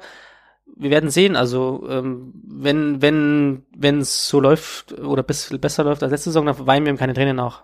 Er war jetzt nicht schlecht letzte Saison. Ich Aber er war jetzt schon ein Spieler, der, finde ich, schon wichtig war. Also war unser bedeutendster Offensivspieler, noch über Venezi, finde ich jetzt zum Unser Beispiel. bedeutendster Offensivspieler Ja. war definitiv Albers letztes Jahr. Ja, der jetzt gegangen ist, meine ich natürlich. ja, das natürlich, auf jeden Fall. Aber ganz ehrlich, für mich war dieser Abgang halt auch schon letztes Jahr fix, als wir ihn nicht verkauft haben. Mir war klar, dass der keinen Vertrag unterschreibt. Es ist schade, aber ich glaube, auch das war letztes Jahr schon mehr oder weniger ein Investment vom Jahr. Ich denke mal, dass es da schon Angebote gab, wo man noch ein bisschen Geld bekommen hätte. Wahrscheinlich nicht so viel, wegen Corona auch. Aber man gesagt hat, man braucht ihn jetzt die Saison und ja, am Ende hat man ihn sicher auch gebraucht. Er hat ja auch ein paar Tore gemacht. Aber ich fand jetzt zum Beispiel auch Jan George äh, nicht wirklich viel schlechter letztes Jahr. Vor allem, weil Jan George sich Die haben sich aber weiterentwickelt hat. abgewechselt mit den Verletzungen. Ja, ja, das stimmt. Aber Jan George hat sich weiterentwickelt. Das hat äh, für mich Sebastian Stolz sich nicht. Da bin ich ganz bei dir. Uh, hoffentlich hört er zu. Le Oder hört er nicht zu, dann Vorletztes ist er motiviert. Jahr. Also, Er hat sich da, ja, äh, das weiß er auch selbst, aber er hatte ja auch sehr viel Verletzungspech. Er hat Corona nicht sehr Klar. gut überstanden. Ähm, aber abgehakt. Äh, okay, jetzt haben wir sehr viel über Schwarz geredet. Ich finde jetzt einer der, der zweitbeste Transfer oder, oder der zeigt, wo wir jetzt gerade stehen, äh, dass wir uns wieder einen Schritt weit als Verein entwickelt haben, ist Steve Breitkreuz. Erzgebirge Aue kotzt, glaube ich, dass sie ihn abgeben müssen, zumindest äh, was ich so die, in den Foren gelesen habe. Äh, sind sie nicht sehr glücklich drüber, dass der beim Jahren gelandet ist? Aue ist halt echt ein Problem, weil, also ich, Aue wollte ihn abgeben. Ich glaube, die haben ihn ja bewusst nicht verlängert. Ähm, wir haben ihn jetzt nicht abgeworben. Wir haben halt zugegriffen, weil Aue hat ja so ein bisschen einen Umbruch wegen den Spielern gerade. Also äh, Breitkreuz hat äh, im Gespräch ja, ich glaube, mit den Medien gesagt, also man hat nicht mehr mit ihm geplant. Und äh, so ging es ja auch um anderen Spielern in Aue. Weil dann, dann, ja, dann, dann ist die Vereinsmeinung äh, die Fanmeinung ist sicher eine andere, andere, ja. ja. als die Vereinsmeinung. Es ist auch nicht die erste Innenverteidiger-Legende von Aue, die beim Jan ausschlägt. Die äh, weinen ja heute noch teilweise Thomas Paulus nach, auch wenn er ihm vielleicht sportlich äh, auch nichts mehr gebracht hätte, als er dann bei uns war, aber der war auch sehr beliebt dort. Also damit haben wir gute Erfahrungen gemacht mit solchen Äh, zumindest was die Persönlichkeit betrifft mit solchen äh, Aue-Legenden, sage ich jetzt mal. Oder? Ich weiß es nicht, ich kannte Breitkreuz von Aue halt nur vom Namen. Ich habe den als Spieler nicht so wirklich präsent. Also was er, glaube ich, mitbringt, ist auf jeden Fall äh, ein guter Spielaufbau auch. Also ich denke, äh, dass wir auch da so ein bisschen Bedarf gesehen haben, äh, Innenverteidiger als erster Spielmacher, dass wir da einfach einen holen, der da total auf Zweitliga-Niveau ist. Und ich glaube auch an, an allen anderen Belangen ist er einfach ein mehr als solider Zweitliga-Verteidiger, der uns vielleicht auch als Stammspieler dienen kann. Also ich denke, bei Aue hat er halt, ähm, äh, die haben ja so eine Dreierkette hinten gespielt mit drei Innenverteidigern, da hat er halt immer diesen Außen gespielt, glaube ich, zuletzt. Das war vielleicht auch nicht so seine Paraderolle, aber äh, er ist auf jeden Fall ein Spieler, den wir, glaube ich, so früher nicht geholt hätten als Jahren. Äh, naja, aber zwei, drei Jahren. Hat er nicht auch seinen kleinen Verletzungsrucksack, wie viele so? Hat er, ja, stimmt, ja. Also für mich ist schon so ein typischer Jahrentransfer, wie auch zum Beispiel Marcel Korea damals. Ja, der genau. hatte auch Zweitliga-Erfahrung, hatte so einen kleinen Verletzungsrucksack und ist vielleicht auch, äh, ja, genug gewesen, dass er irgendwo keinen besonderen Vertrag mehr bekommen hätte. Und dann ist er halt zum Jan gekommen. Der hat beim Jan dann die Kurve wieder gekriegt und wird dann ganz schnell wieder hier größenwahnsinnig, Ja, muss man jetzt fast sagen. Das glaube ich jetzt bei Breitkreuz nicht. Ich sehe ihn tatsächlich auch jetzt erstmal nicht als Kandidat für Stammelf, weil wir einfach, wenn alle fit sind, gute Innenverteidiger haben. Aber ich glaube, er bringt vieles mit, um den Leuten Dampf zu machen, um den jungen Leuten erstens mit seiner Erfahrung was zu bringen, also vor allem Kennedy. Das kann uns nicht schaden. Da, ja, auch wenn wir Nachreiner haben, äh, reicht, glaube ich, einer nicht. Je mehr, desto besser. Und allgemein, wir haben es ja gesagt, wie viel Verletzungen, also wie sehr die Verletzungen auf dieser Position ausbremsen können ähm, und wie viel wir hatten die letzte, letzten Saisons. Da schadet es nicht, da mehrere Leute zu haben und für die Breite, und damit meine ich jetzt nicht irgendwie Platz 5, 6, sondern eher so Platz 3, 4 auf der Position, ist das sicher eine sehr gute Wahl für den Jahren. Wenn er mich Lügen straft und auf einmal hier unser bester Innenverteidiger ist, wie Marcel Correa es noch kurzer Zeit war, gerne, immer her damit. Sage ich nichts dagegen. Schauen wir mal. Zum Thema Verletzung und äh, ohne Verletzung hätte man wahrscheinlich Yildirim auch nicht, be- nicht bekommen, würde ich jetzt mal behaupten. Unterschreibe ich. So Und jetzt ist es halt, und jetzt Ja. ist es halt so eine kleine Wundertüte. Und wenn der seine Verletzung gut übersteht, sich in die Mannschaft einfügt, dann könnte er auch äh, wirklich Potenzial haben, da in der, in der die Liga aufzumischen. Für mich ist es der bessere Vene- Vrenizi sozusagen, also als Ersatz äh, eigentlich eine Verbesserung, weil er ja in der dritten Liga, also die Werte sind ja super und auch ähm, so ähm, von den anderen Parametern, die man so sucht, also spielstark, ähm, nervt die Gegenspieler auch, äh, agil, permanentes Anrennen, ist einfach so ein Unruheherd. Sowas ähm, ist natürlich super, wenn man es hat. Und Heidenheim wollte ihn ja anscheinend auch, äh, hat ihn halt nicht genommen wegen der Verletzung nicht ausgeheilter Mittelfuß, ähm, oder so. So, ein- so ein Spieler, glaube ich, hätten wir halt auch nicht äh, so ohne weiteres bekommen und deswegen glaube ich, wenn er fit ist, schon eine Verstärkung. Auch da glaube ich aber wieder, weil du jetzt Frenetzi angesprochen hast, Frenetzi hat beim Jan ja auch in der zweiten Liga am Anfang nicht funktioniert. Der wurde dann nochmal ausgeliehen und hat dann auf einmal alle Lügen gestraft in der Hinrunde zumindest letztes Jahr, weil er auf einmal wirklich auf Zweitliganiveau unterwegs war, was ihm viele nicht zugetraut hatten. Ich weiß nicht, wie viel Zeit der Yildirim braucht. Der Yildirim kommt auch nicht irgendwie aus der Regionalliga, der kommt aus der dritten Liga und hat überzeugt. Also ich glaube schon, dass der weiter ist. Aber ich würde jetzt auch nicht Wunderdinge erwarten, erst recht nach der Verletzung. Aber ich finde, bis auf eine Ausnahme, die mir gerade einfällt, diesen Verletzungsrucksack, den wir gerade schon angesprochen haben, das können wir. Also wir verpflichten solche Spieler nicht irgendwie, wir würfeln da nicht, sondern wir haben da schon einen Plan dahinter. Wir können, ich glaube nicht, dass wir keine Medizinchecks machen, sondern wir wissen einfach, was unsere medizinische Abteilung oder unsere Reha-Abteilung kann und was wir trotzdem von solchen Spielern noch erwarten können nach ihrer Verletzung. Also bei Sebastian Freis hat es nicht ganz geklappt, wobei das war jetzt eher wieder so ein Typ, der den Großteil seiner Karriere schon hinter sich hatte und dann halt schwere Verletzungen, wo nicht klar war, für wie viele Jahre reicht's noch. Beim Yildirim, wenn er jetzt nicht Sportinvalide wird, so ungefähr, da reicht's noch für viele Jahre. Also wenn er sich nicht jedes Mal neu verletzt, das ist nochmal ein anderer Fall, glaube ich. Und das kriegen wir normalerweise hin mit unserer Trainingssteuerung, die wir die letzten Jahre recht gut hatten. Auch wenn wir jetzt Andi Gehlen verloren haben, das darf man nicht vergessen an der Stelle. Ähm, aber ich glaube, dass sich da grundsätzlich nichts ändert an unserer Marschroute, dass wir das Training halt auch so dosieren, dass selbst solche Spieler, die verletzungsanfällig sind, ja, bei uns äh, von Olli Heimer abgesehen mehr Zeit auf dem Platz als in der Reha verbringen. Ja, und man darf auch nicht diese psychische Komponente ähm, ein bisschen, also auch lassen. Also weil wir ähm, Verein sind, wo, wo der Spieler nicht permanent unter Beobachtung steht, äh, keinen Druck hat eigentlich. Er kann sich wirklich mal Ruhe reinfinden. Das schätzen schon auch Spieler ähm, vielleicht. Also sind wir vielleicht da eine ganz gute Adresse für so, solche Leute. Ja, äh, wir hatten ja mal Philipp Henke da und da hat er auch irgendwann mal gem auch gemeint, äh, da in, äh, im Osten ist es halt unerträglich, da wenn du Kaffee trinken gehst, äh, steht das am nächsten Tag in der Zeitung. Ja. Ähm, und bei uns, glaube ich, wenn du, wenn du, wenn du, wenn du den guten Rausch in der Altstadt hast, äh, kann das auch noch äh, unerkannt bleiben. Ja, es wird vielleicht auch stellenweise geschmunzelt bei den Leuten, die ich dann sehe. Es gibt schon so ein paar Leute, die, glaube ich, regelmäßig Spieler treffen, aber die sind auch einfach für sich behalten. Aber es ist bei uns auf jeden Fall viel mehr unterm Radar. Noch. Ja, es gibt keine, keine, keine Medienlandschaft, die dir wirklich äh, die Feuer unterm Arsch macht, wenn's wenn sie jetzt mal ein Spiel verloren haben oder so, das meine ich damit. Das glaube ich, die Regensburg Boulevardpresse ist einfach noch Also es ist halt ahnungslos. Es ist schon noch recht beschaulich. Ich würde nicht sagen, dass sie nicht da ist, aber sie ist ahnungslos. ja, aber das macht uns ja auch äh, sympathisch, würde ich, würde ich sagen. Ähm, ja, jetzt haben wir, äh, mit wem machen wir weiter? Ich würde jetzt mal Guvara sagen, äh, von FC Utrecht gekommen. Eigentlich auch, ja, ein namhafter Name. Vor allem kein junger Spieler, also kein richtig junger Spieler, den man jetzt irgendwie holt, so als äh, von der vierten, dritten Liga oder sowas, sondern es ist ja mehr noch wie Schwarz eigentlich jemand, der schon Erfahrung hat im Ausland, ähm, auch auf gutem Niveau und also ganz komischer Transfer eigentlich für uns. So Spieler in dem Alter holen wir normalerweise nur, wenn sie gescheitert sind. Und das habe ich jetzt in seinem Lebenslauf nicht sehen können. Aber ich vertraue da schon auch ein bisschen unserem Scouting. Das war die letzten Jahre ziemlich gut.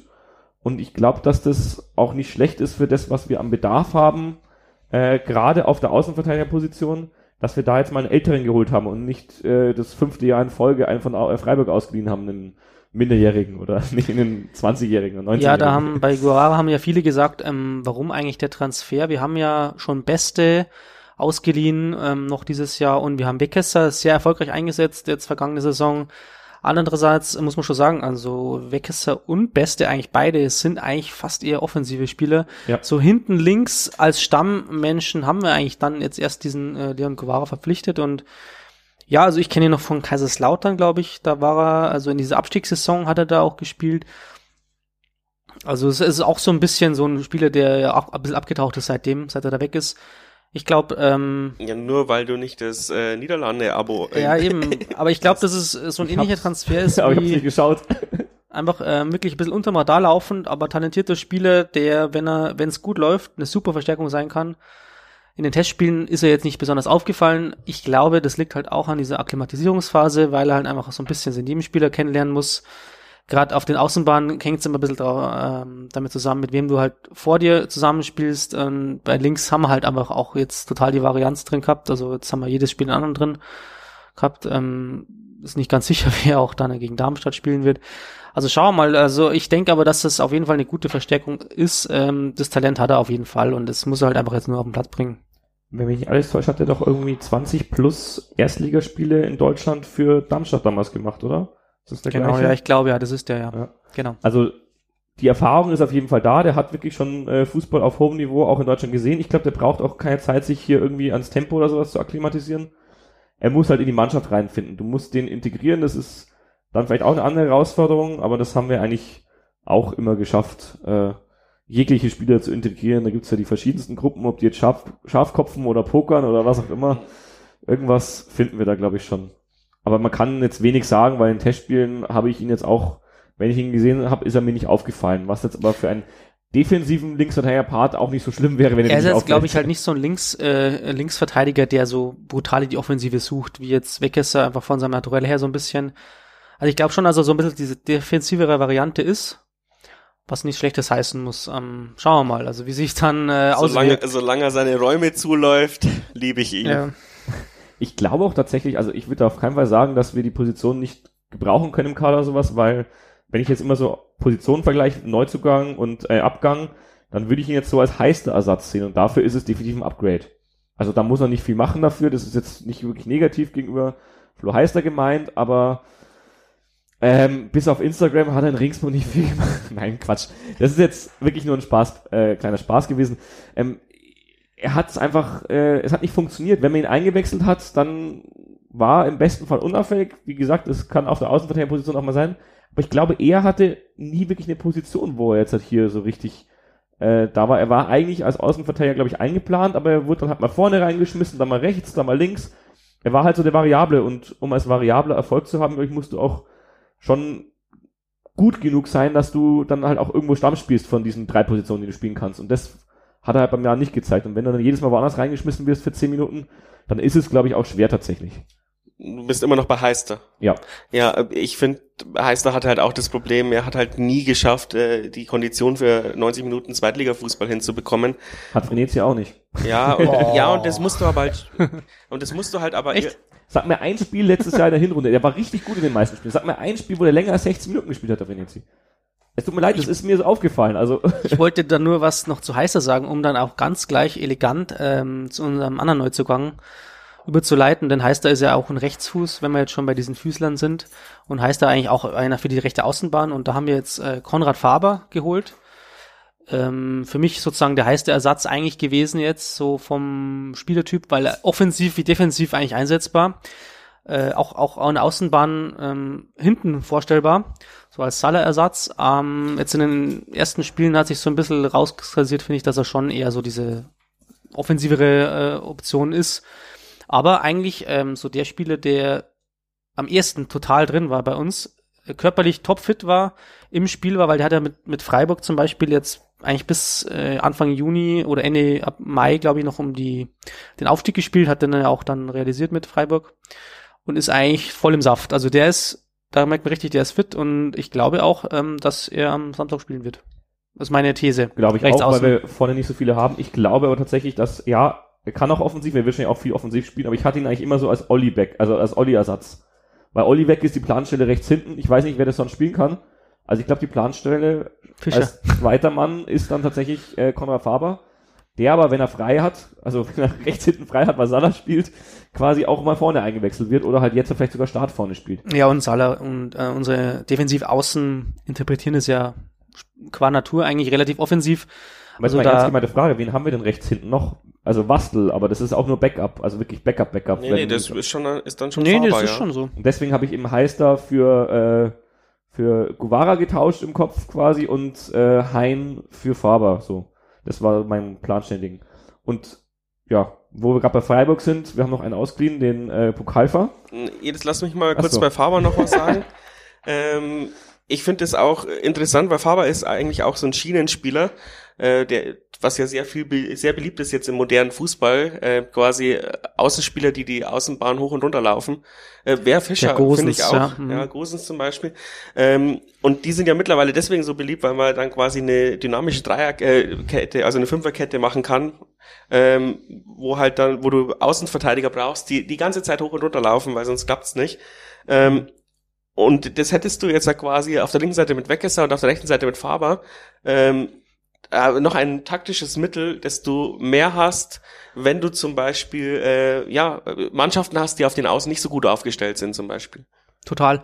Das wird total wichtig werden, weil ähm, ich da wäre es mir jetzt ganz interessant, den Jonas Meyer oder den Sebastian Dreier da so ein bisschen zu haben, die das äh, erläutern könnten. Aber ich denke, genauso ist der Plan, äh, noch viel variabler zu werden, als wir es eh schon sind. Also in der letzten Saison haben wir es ja schon so ein bisschen bewiesen. Ähm, ich denke schon, dass wir das öfters sehen werden, dass also je nach Spielsituation eben, ähm, wie sagt man, so neu modernen Leute einklappen oder äh, so äh, so Dinge machen, dass eben dann auch vielleicht einfach eine Dreierkette hinten absichert und vorne diese Schienenspiele nach vorne ziehen. Aber der, der Brownie schmu schmunzelt oder, oder runzelt schon, schon ein bisschen die Stirn. Ich weiß nicht, was er dazu nicht. sagen will. Naja, ich, ich verstehe das. Ich sehe das grundsätzlich auch so, dass die das können und dass das sehr modern ist. Uh, und wir haben letztes Jahr, glaube ich, auch zwischendurch ein, zwei Spiele mal stellenweise, nie 90 Minuten, glaube ich, aber stellenweise eine Dreierkette oder Fünferkette gehabt. Aber ich hätte gerne weiter eine Viererkette beim Jahr. Ja, jeder hätte eine Viererkette. Ich habe die Diskussion auch äh, mit, mit einem guten Kumpel von mir gehabt. Ähm, und der hatte, hatte einen guten Vergleich gebracht. Danke, Alex. Ähm, weil ich weiß, er hört zu. Ähm, wenn du eine, äh, wenn du eine Dreierkette spielst wie Eintracht Frankfurt, ist es geil. Und wenn du eine Dreierkette spielst wie Deutschland, ist es kacke. Also dann lieber Eintracht Frankfurt als Deutschland. Ja, und die Außenverteidiger, die hatten wir letztes Jahr auch schon. Also ein Salah, das darf, sollte mal keiner vergessen, der hat äh, Bundesliga gespielt auf dem rechten Flügel offensiv. Der ist der kein Schienenspieler. Der, immer wenn er zurück muss, äh, hat er gebummelt. Ja, immer macht er Großens auch teilweise. Also diese Schienenspiele sind meistens, die laufen zwar vor und zurück, sind aber defensiv oft nicht ganz so stark. Und deswegen spiele ich dann lieber in der Viererkette, wo sie auf dem Papier zumindest defensiv stark sein müssen. Aber Salah und Weggesser sind beide sehr offensiv unterwegs und flanken auch sehr viel in unserem Spiel. Das ist ein fester Part unseres Spiels, dass die Flanken nach innen schlagen eigentlich. Ja, ja, schon klar. Aber ich will ja nicht, dass wir es ständig machen, sondern es ist ein taktisches Mittel, was, glaube ich, jeder Trainer gerne hat im modernen Fußball. Sicher, ja. Also ich glaube, darauf arbeiten wir hin. Ähm, die ganze Entwicklung des Jahres in der zweiten Liga ist ja darauf ausgelegt, dass wir von diesem RB-Pressing-Modell 4-2-2-2 äh, starr wegkommen. Jetzt nennst es du RB-Pressing-Modell, als ob wir jemals irgendwie RB kopiert haben. Haben wir nicht, das haben bloß alle gesagt. haben wir nie gemacht. Entschuldigung, es wird natürlich immer so ein bisschen bezeichnet, also, aber es ist... Moderne Schule einfach. Es ist halt, Schule. es ist halt schon ein Wandel drin in, in dem Spiel, denke ich mal, und das wird sich sicherlich noch fortsetzen. Also wir können es natürlich auch defensiv schimpfen, dass wir also um Absicherung bemüht sind, ähm, was sich daran ausdrückt, dass wir einfach weniger Tore geschossen haben, weniger Gegentore kassiert haben letzte Saison. Aber ich denke, ähm, die Entwicklung wird sich, glaube ich, auch noch fortsetzen. Also auch in den Testspielen hat sich das gezeigt, dass wir äh, so diesen Sp den Spielstil weiter pflegen. Aber wir haben immer Viererkette gespielt, wenn mich alles täuscht. Ja, sicherlich. Also es nominell so schon, klar. Behalten werden. Du möchtest sowas halt eigentlich auch nicht während der Saison ausprobieren. Das muss ich jetzt auch dazu sagen. Also Nein, aber das sowas probierst du aus, wenn du mal 2-0 hinten liegst zum Beispiel und du merkst, äh, ja. und du merkst, okay, du kannst die Außen, äh, du kannst nicht durch die Mitte knacken, dann stell dich halt mal auf Dreierkette um und, und versuch meine Schienenspieler reinzubekommen und, und versuch vorne halt noch äh, Trubel zu machen. Ähm, das ist ja, sowas kann man ja mal machen. Ähm, natürlich solltest du es nicht über den Zaun brechen und du wirst auch das System nicht ändern, nachdem du sechs äh, Vorbereitungsspiele mit einer 4-4-2-Kette gespielt, äh, mit einem 4-4-2-System gespielt hast, ja. das ist ganz klar. Dann sind wir einer Meinung. Äh, weil wir gerade über sechs Vorbereitungsspiele reden, auch wenn wir die ja fast schon zu Akten gelegt hat, wie fandet ihr denn so grundsätzlich die Auswahl der Vorbereitungsgegner? Das wollte ich eigentlich schon noch kurz besprochen haben. Ob wir das dieses Jahr besonders gut oder besonders schlecht gemacht haben. Ich fand es halt letztes Mal viel zu hart. Also letztes Mal haben wir nur gegen Bundesligisten und Zweitligisten gespielt wegen Corona, weil das die einzigen waren, die ein Testkonzept hatten.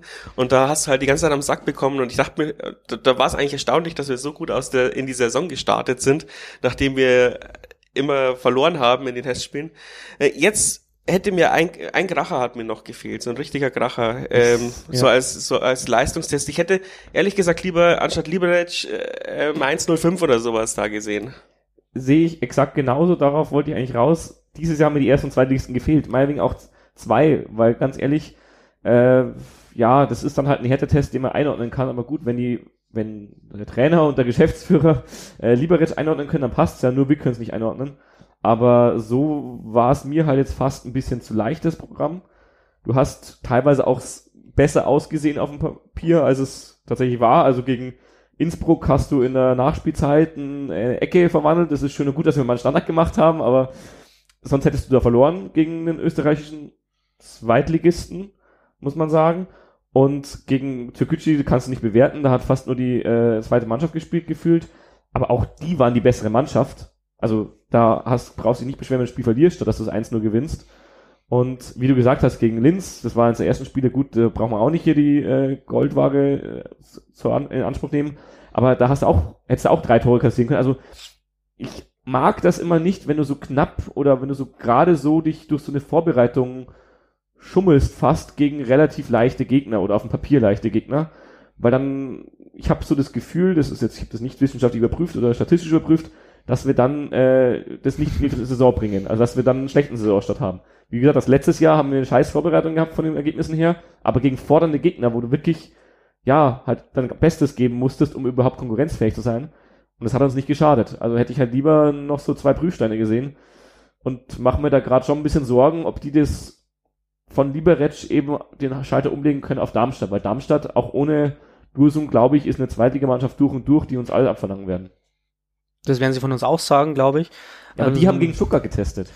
ja, also ich fände es auch, ähm, ich fände es auch hätte es gut gefunden, wenn wir vielleicht einen Erstligisten hätten. Andererseits kann man dann wieder sagen, die Erstligisten sind noch nicht so weit in der Vorbereitung. Ist es denn aussagekräftig, wenn man gegen die testet? Keine Ahnung. Letzten Endes kommt es halt einfach drauf an, was man, also man sollte einfach auf sich selber schauen. Also das Team, glaube ich, in den Abläufen funktioniert schon recht gut. Ähm, offensiv halt vielleicht ein Ticken weniger als es defensiv. Die, die Gegner waren dafür nicht zu schlecht, aber eben auch nicht zu gut. Also es war halt irgendwie so, so immer so ein bisschen vom ich würde jetzt einfach mal sagen, nicht, ohne den Gegner zu nahe treten zu wollen, so ein Ticken schlechter, einfach vom, vom Grad Leistungsstand so immer so ein bisschen oberes Drittliganiveau vielleicht, wenn man so will. Ja, natürlich wäre jetzt so ein Prüfstein, aber andererseits, ihr wollt einfach, dass wir auf den Sack kriegen. Also, keine Ahnung. Nee, wollen wir nicht. Also am Ende Dann kriegen wir gegen Rot-Weiß Koblenz auf den Sack. am Ende hat Selbstvertrauen gebracht und dann äh, machst du gegen Darmstadt ein wirkliches Tor, das geht genau in die richtige Kerbe, dann hast du noch mehr Selbstvertrauen, dann ist das nicht Made Wiesen und dann marschierst du die ersten Spiele. Deswegen tue ich Kann mich- auch passieren. Ich Kann tue genauso mich eben auch total schwer, das jetzt einzuschätzen. Ich tue mich auch total schwer, jetzt äh, den, den Spielverlauf am Samstag zu prognostizieren. Diese zweite Liga ist knallhart. Äh, Wir wissen nicht, wie es ist. Gute Mannschaften, nominelle, könnten abschmieren. Überraschungsmannschaften könnte es geben, die vielleicht auch eingespielter sind, die sich nicht so verändern mussten. Also das ist echt sehr spannend. Ja. Ich befürchte halt einfach auch, dass ähm, Testspielplanung keine eierlegende Wollmilchsau ist, sondern dass du halt sehr viel Kompromisse machen musst, wenn du nicht reisen möchtest, äh, weil oftmals, ich meine, wahrscheinlich wird Liberec halt irgendwo in Österreich gewesen sein im Trainingslager und da waren sie halt auf dem Rückweg, irgend sowas. Ähm, sowas sind ja auch immer Zufälle, ja. Äh, wenn, wenn das jetzt gerade Stuttgart gewesen wäre, hätte man vielleicht auch Stuttgart genommen als Testspielgegner, aber es war es halt vielleicht nicht. Und äh, deswegen glaube ich, äh, kann man da auch niemanden einen großartigen ähm, Vorwurf machen. Man sieht ja auch immer, wer unsere Hauptgegner sind, ja. Ähm, ich, ich, Wacker Innsbruck, glaube ich, haben wir jetzt schon öfters mal gespielt. Ried auch. Ried auch, ja. Also ähm, das ist ein Geben und Nehmen. Man kennt es ja auch, wenn man selber im Fußballverein ist, da spielt man ja auch immer gegen die gleichen sechs Mannschaften. Ja, ich glaube, man wollte bewusst nicht mehr gegen Zweitligisten spielen, so wie letztes Jahr, weil ich habe mal irgendwo rausgehört, dass das eigentlich nicht gewollt ist, weil du halt dann zu viel taktisch und sonst irgendwie verrätst. Also du willst gegen einen Gegner, gegen den du vielleicht drei Wochen später spielen musst, aber meinetwegen auch erst am zwölften Äh, Spieltag, gegen den möchtest du eigentlich nicht in der Vorbereitung spielen, weil das bringt dir nichts. Also du willst nichts verraten, du willst nicht irgendwie dich vorbereiten auf das Spiel, um ihnen dann zu zeigen, was du bei ihnen für Schwachstellen erkannt hast oder sonst irgendwie. Deswegen übertragen wir auch nur ein Testspiel live pro Saison. Meinst du das? Es schadet zumindest nicht. Ich bin mir ziemlich sicher, dass äh, der Darmstadt-Trainer jedes Testspiel sich angeschaut hätte, wenn er die Möglichkeit dazu gehabt hat. Das Ganz Lustige ehrlich- ist, die sind bestimmt extra zu dem Türkgücü-Spiel hingefahren und haben dann unsere äh, quasi 21 gesehen. Also ich weiß nicht, ob es ein äh, relativ junger äh, Reporter war oder ob es ein äh, Scout war, aber irgendjemand hat einen Notizblock gehabt und sich da Notizen gemacht. Also es war auf jeden Fall jemand anwesend, der notiert hat. Und Hast du den wenigsten, hast du den wenigsten den Block dann weggeschlagen nee, oder die weggenommen? oder, MZ-Schreiberlinge kennt man ja eigentlich. Also das von denen war es keiner. oder, oder so aus Versehen mal Cola drüber verschüttet. Ups, sorry. Nein, habe ich nicht tatsächlich. Ja, ich denke mal, dass es bei uns genauso sein wird, dass einer äh, unserer externen Scouts eben äh, bei dem Spiel gegen Stuttgart da war von Darmstadt. Natürlich. Und ähm, so geht es jedem Team. Insofern Ja, sollte ja. man eben sich nicht so auf den Gegner, glaube ich, be beziehen, sondern man sollte schauen, was man selber, äh, welche Abläufe im Team funktionieren. Und ich denke, unser Trainerteam wird hoffentlich äh, wieder die richtige Mischung finden, wie die letzten zwei Saisons, äh, als wir unter Meersat auch trainiert haben. Diskutieren wir nicht so viel über meinen Witz. Es war wir haben kein die Spieler Witz. noch nicht abgeschlossen. Genau, Pokalfahrer haben wir Spieler noch. dis- Diskriminieren, ja. Der Pokalfahrer noch, ja, ähm, ausgeliehen und ähm, Leider äh, auch jetzt erkrankt. Ähm, und, und so richtig weiß man halt nicht, warum für warum man für einen jungen Spieler für ein Jahr ausleiht für die Breite. Barkersatz. Ja, ja, schon, Also aber, aber, ich sehe es wieder eins zu eins und das ist Barkersatz, das ist ein junger Spieler, der sich entwickeln kann. warum behaltst du nicht einen Bark? Weil, da, weil du willst, dass er sich entwickelt woanders. Spielpraxis. Der ja. braucht Spiele, also ähm, das ist echt, ein, echt ein, eine brutale Logik bei uns äh, im Profifußball eigentlich. Der Bark hat halt einfach jetzt zwei äh, Saisons mehr oder weniger auf der Bank oder eigentlich auf der Tribüne versauert. Um jetzt mal den Sprung zu machen, dass er uns helfen kann, haben wir ihn ja auch extra verlängert. Also ist ja auch ein Vertrauensbeweis. Aber da musste jetzt einfach in der dritten Liga da zum Spielen kommen. Und dafür ist eigentlich ganz clever, auch so ein Jahr jemand auszuleihen, der äh, sich auch erst beweisen muss. Und ich glaube, Bukalfa ist da einer, der uns da schon helfen kann. Zudem ist er halt auch noch ein Spieler, der auch offensiver spielen kann, der uns da nochmal, noch mal, also Variabilität haben wir eigentlich dazu gewonnen. Ähm, Also ich glaube, es kann. ist von der Qualität her, man muss jetzt schon mal sagen, die waren Regionalligameister und ich glaube, Bukalfa noch mehr jetzt als Fa Faber ist der andere, oder? Mhm. Ja, von Freiburg 2.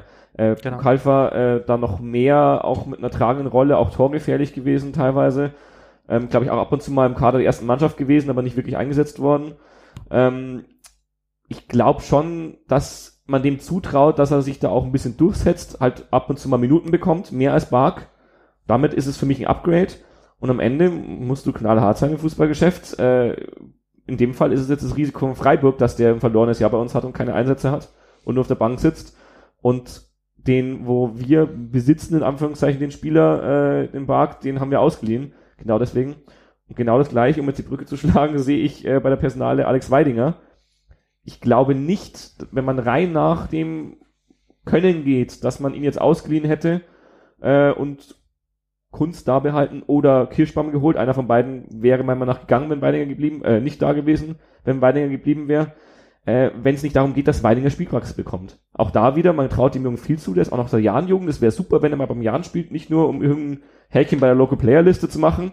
Das ist für mich der Spieler, der in den letzten zehn Jahren am nächsten dran war, um in die Riege ähm, Hein nach Rainer Ziereis nachzufolgen, muss man, also Philipp Ziereis muss man sagen. weil er halt einfach wirklich eigentlich auch das Zeug hatte zum Stammtor in der zweiten Liga und diesen Dreikampf einfach verloren hat gegen Meier und gegen Kunz. Also hauptsächlich gegen Meier logischerweise, gegen Kunz hat er sogar gewonnen, war dann halt nur Nummer zwei und ja, man hat es bei Rensingen gesehen, was passiert, wenn du den Torhüter ein Leben lang auf die Bank sitzt. Also das macht keinen Sinn. Den musst du da ausleihen. Das finde ich ganz richtig, dass du den zu Hachen ausgeliehen hast. Und mit Kirschbaum, du hast es gesagt, im Testspiel hat er sehr überzeugt gegen äh, Linz, glaube ich, haben wir auch noch einen erfahrenen Mann geholt, der sogar, wenn Weidinger da wäre, könnte ihn noch ein bisschen anleiten. Und so, glaube ich, schadet er auch generell dem ganzen Teamgeist nicht mit seiner Erfahrung. Der hat schon viel gesehen und der macht einen Meier, glaube ich, auch ein bisschen Dampf. Also das kann ich mir schon auch vorstellen. Ich sehe den eigentlich als klare Nummer zwei. Kirschbaum Bombentransfer, äh, Bombentransfer für eine Nummer zwei. Ähm, auch wenn das Nürnberg-Fan-Forum uns ein bisschen belächelt hat dafür. Ähm, aber auch charakterlich, glaube ich, passt er perfekt zu unserer Mannschaft. Es hat nicht so den geschliffenen äh, Lebenslauf.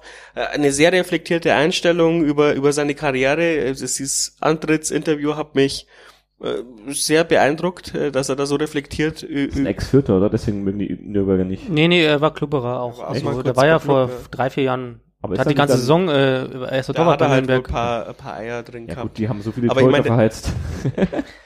genau, also ich meine, er passt, glaube ich, perfekt auch in dieses Mannschaftsgefüge, auch in in diese in dieses in dieses Jahrenumfeld. Ich finde es einen ganz guten Transfer und und ich glaube, er weiß, was seine Rolle ist. Er weiß, dass er nochmal zwei, drei Jahre ähm, Profifußball spielen darf auf hohem Niveau.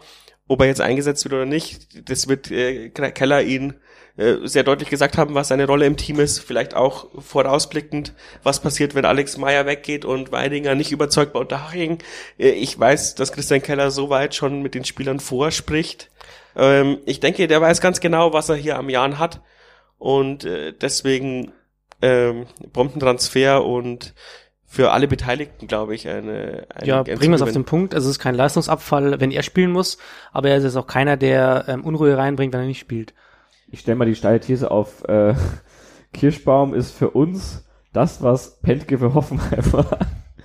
Mit dem Unterschied, dass Kirschbaum schon auf diesem Niveau und höher gespielt hat. Der Pentke nicht, der war einfach nur ein durchschnittlicher zweiter Zweitliga-Keeper und ist zum Erstligist gegangen und hat ein paar Mal gefangen, weil der erste verletzt war. Das kann uns ja auch passieren. Oh, ja. haben wir gute kann Nummer zwei. So, kann man wohl Penke so sehen, hat ja. das Beste trotzdem draus gemacht, ja, weil ich meine, dann der hat er nochmal Champions League, hat er nochmal Champions League gefangen. der war, der war irgendwann mal irgendwie Spieler des Spieltags oder sowas beim Kicker, glaube ich, in der ersten Liga. Und man muss dazu sagen, ähm, Kirschbaum angeblich auch äh, besonders vermittelt worden durch unseren Torwarttrainer Ronny Zeiss, äh, der den kennt, also aus der Vergangenheit von Cottbus, glaube ich, gemeinsam haben sie da gespielt.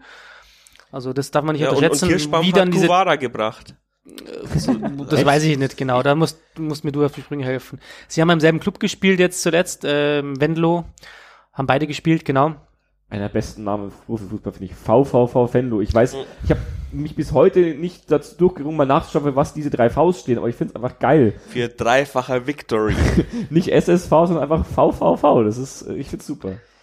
Nee, das haben irgendwo, irgendwo äh, war das, glaube ich, offiziell auch, dass ähm, Kirschbaum gesagt hat, äh, Guevara, äh, guter Junge, einer der wenigen, die eben nicht Aufstand gemacht die haben. Die sind halt auch abgestiegen. Menlo ist ja wohl abgestiegen, und, unter anderem, weil sich viele aufgeführt haben wie die Axt im Wald, aber ich glaube, Kirschbaum kann schon einschätzen, wer von denen da nicht da beteiligt war. Wobei ich glaube, dass es dann ein sogenannter weicher Faktor war beim Transfer. Einerseits, dass er halt Guevara das vielleicht ein bisschen schmackhaft gemacht hat, uns ein bisschen, aber dass am Ende trotzdem über Scouting und sonst irgendwas ging. Ja, ja, klar, aber ich meine, äh, du weißt ja, wir haben zwar ein gutes, gutes Scouting und viel verbessert, aber wir sind natürlich noch nicht so weit, dass wir 30, 40 Scouts haben.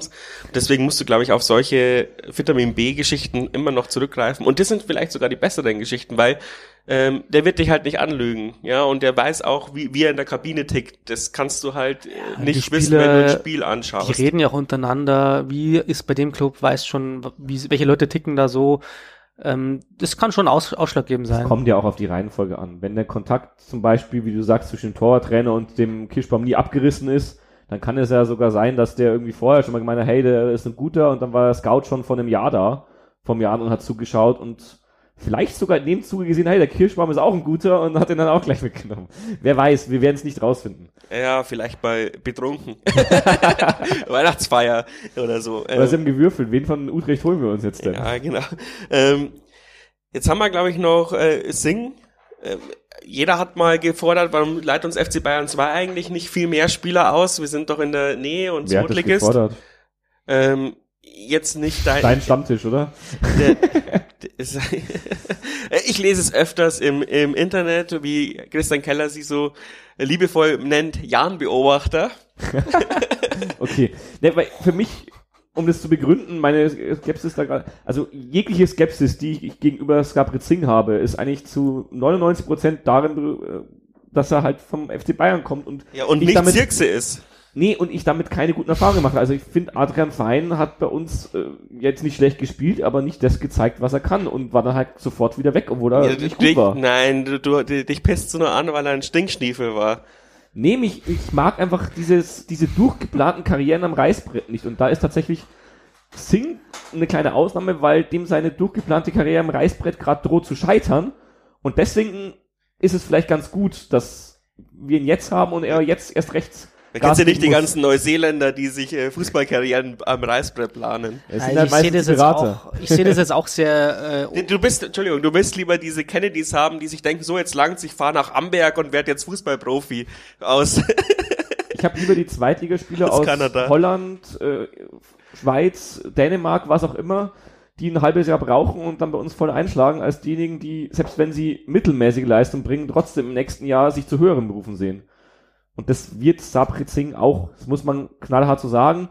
Der wird, es auch erst recht, wenn er gut ist, aber auch wenn er nicht besonders gut ist bei uns, der wird nächstes Jahr die nächste Station in seinem, den nächsten Schritt machen wollen in seiner Karriere. Das nehme ich ihm auch nicht übel. Wie gesagt, das sind, ist dieser Karriereplan. Aber bei anderen Verpflichtungen, die wir haben, auch bei anderen Laien, die wir haben, ist oft eine andere Motivation dahinter. Wir haben viele Laien gehabt bei Spielern so mit 22, die kurz vorm Rausfallen aus der U23 sind oder vielleicht sogar schon rausgefallen sind. Ähm, Stolze war da so ein Beispiel, wo danach klar war, ja, es wird für die erste Mannschaft Wolfsburg war das nicht reichen, aber dann suchst du dir halt einen neuen Verein und wir haben ihn sogar bekommen. So eine Chance hast du beim Spieler vom FC Bayern nicht. Also den muss ich noch sehen, den Spieler von Bayern 2, den wir ausleihen, den wir danach verpflichten können. Das kann nicht gut sein eigentlich. Immerhin hat er auf Olympia verzichtet für uns. Das muss man ihm Finde ich natürlich hoch anrechnen, ja. Wie gesagt, ich rechne es immer hoch an, oder nee, ich, ich, ich rechne es ihm nicht hoch an, aber ich, ich bewerte es positiv, dass er jetzt hat selber, doch, ich rechne es ihm an, dass er ähm, selber gesagt hat, dass er jetzt hat eigentlich kapiert hat, er muss jetzt halt Leistung bringen. Und wenn es nicht nur eine hohle Marketing-Floskel ist, dann kann er dieses Jahr richtig was für uns leisten. Es gibt Felder, wo wir richtig schlecht waren letztes Jahr, wo er uns weiterhelfen kann, vor allem Standards. Heißt, dafür muss er spielen und wenn er spielt und das bringt, bin ich schon sehr zufrieden. Ja, ich sehe das auch ganz unromantisch. Also er ist ein Spieler, der uns weiterhelfen kann. Ähm, wenn er das tut, ist er dann halt äh, weg und hat für Bayern seinen Marktwert gesteigert. Ich glaube nicht, dass er es jemals in die erste Mannschaft von Bayern schaffen wird. Äh, wenn er gut bei uns ist, verkaufen sie ihn halt. Ich habe auch nichts dagegen, wenn das in die erste Mannschaft von Ja, Bayern aber äh, solange er uns dieses Jahr, äh, keine Ahnung, fünf äh, Tore schießt und zehn Vorlagen gibt, so what? Ich glaube Dann- aber, nächste steile These, diese Jan-Beobachter, die du gerade genannt hast, die immer solche Transfers fordern, die wollen, dass der Jan so eine Art Fadenteam von Bayern wird. Und was am Ende Bayern vielleicht sogar mehr hilft als im Jan, wäre für die auch recht. Bloß, dass quasi Bayern einen Fuß in der zweiten Liga hat. Das unterstelle ich diesen Menschen mal, dass die das ganz cool fänden. Dass wir hier quasi der FC Liefering in Deutschland wären. Und das möchte ich nicht. Da ist das ganz klipp und klar. Ja, ja, klar. Äh, Ja, ähm, da hast du ganz recht, aber bis jetzt sind wir ja offensichtlich der FC Liefering vom FC Freiburg, also von dem her. Ja, oder Hoffenheim. Hoffenheim haben wir auch schon irgendwie drei Stimmt, Spieler ja. so ausgeliehen. O ja, oder Freiburg, für Linksverteidiger. Wir sind die Linksverteidiger-Akademie von Freiburg. Ja, genau. Äh, vielleicht auch deswegen ähm, äh, der Transfer von Guvara, weil Keller keinen Bock hat, jetzt äh, ständig äh, nur Linksverteidiger auszuleihen. Ja, jetzt haben wir zumindest mal alle Spieler durch. Ähm, Zem Zempelin äh, habe ich hier noch auf der Liste, aber da haben wir ja öfter schon drüber gesprochen, auch unter, unter der Saison. Er ist ja quasi schon Teil der Jahrenfamilie, den würde ich jetzt nicht als Neuzugang beschreiben. Und alle FIFA-Spieler, habe ich gehört, sind sehr froh, auch in der Halbsaison schon, dass Zempelin quasi eigentlich schon in den Kader einberufen wurde, weil er der Einzige ist, den man im defensiven Mittelfeld aufstellen kann, weil sonst waren nämlich alle unsere defensiven Mittelfeldspieler irgendwie zentral offensiv oder sowas. Oder wahrscheinlich Innenverteidiger, Gimba ja, oder so. Ja, ähm, Vielleicht habe ich es auch falsch erklärt, aber so ungefähr habe ich es verstanden. ähm, äh, mein, ich habe mit FIFA 2001 meine Karriere beendet. ich nicht, aber ich spiele dieses Ultimate Team Zeug nicht und ich glaube, darum geht's gerade. Ah, okay, ja. Ähm, Nee, beim E-Sports war es das eher, weil äh, da haben ja alle Spieler 99 und da kannst du ja dann quasi. Ach so, ja, dann, dann bist die Werte anders je nach Position, das verstehe ich. Genau, ja. und dann kannst du halt taktisch besser variieren und, und, und sonst hätten wir gar keinen zentral defensiven Mittelfeldspiel gehabt oder oder Zom. Ich bin mir nicht hundertprozentig sicher, korrigiert mich. Grüße gehen raus ans Jan E-Sports Team. Ich kenne keinen davon, aber immerhin.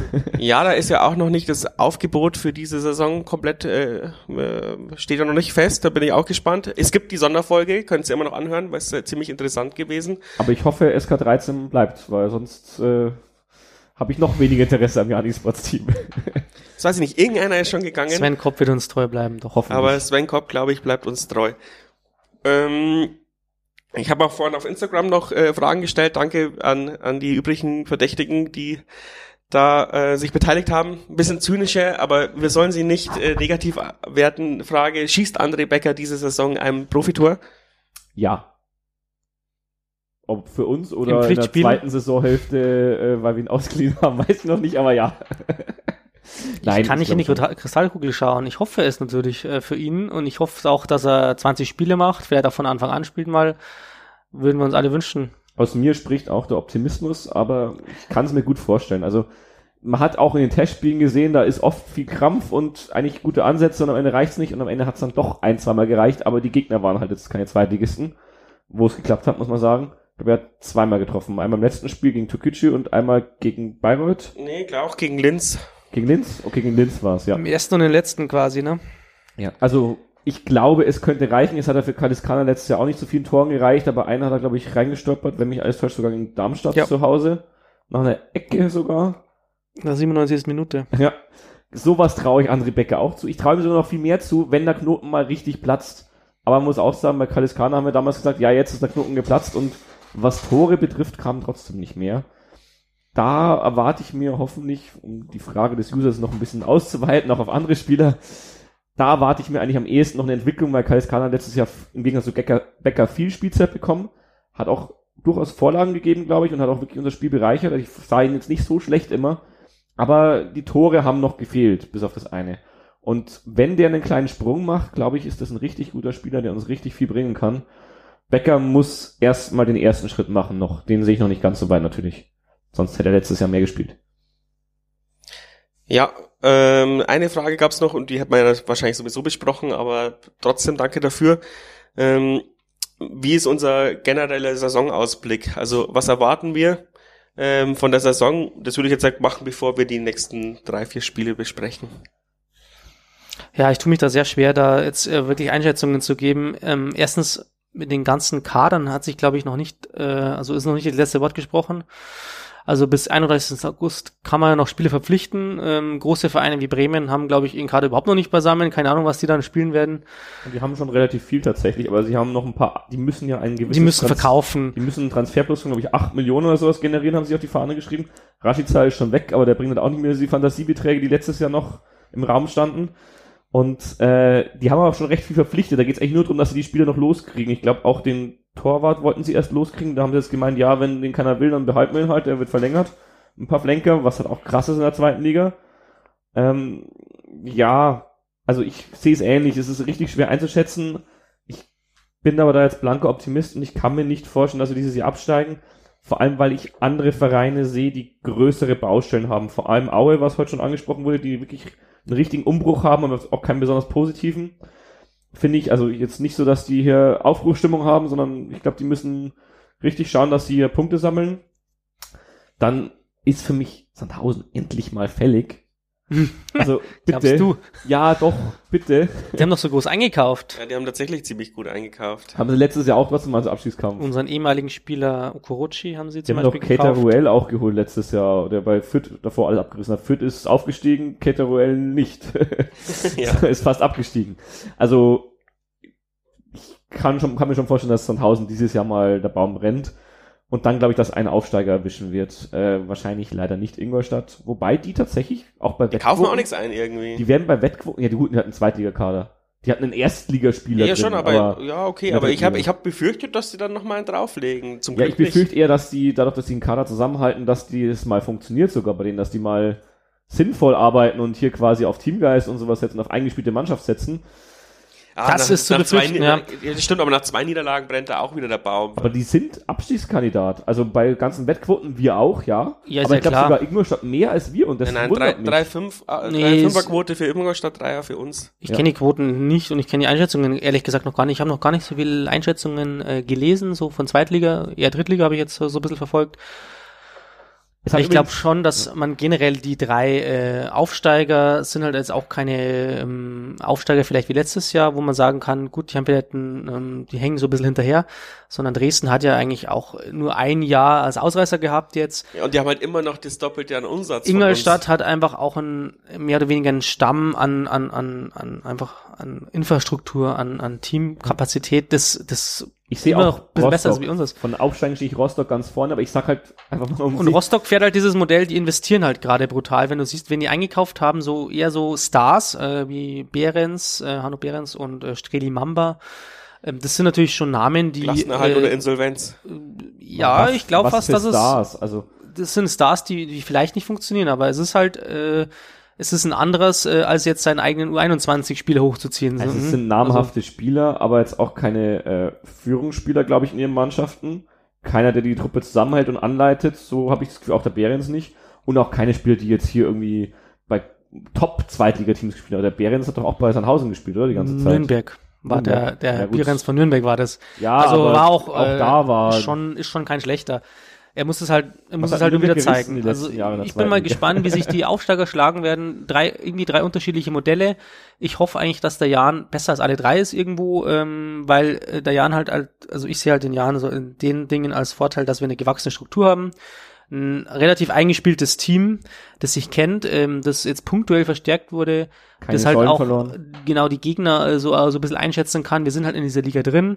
Die Neuen müssen halt erst erstmal da sich akklimatisieren und ich hoffe, dass wir halt einfach diese drei hinter uns lassen können und vielleicht noch ein, zwei andere, die es unten reinzieht, vielleicht äh, sei es Aue, vielleicht auch ähm, Sandhausen, also hätte ich jetzt auch nichts dagegen, die immer so ein arger Konkurrent von uns sind.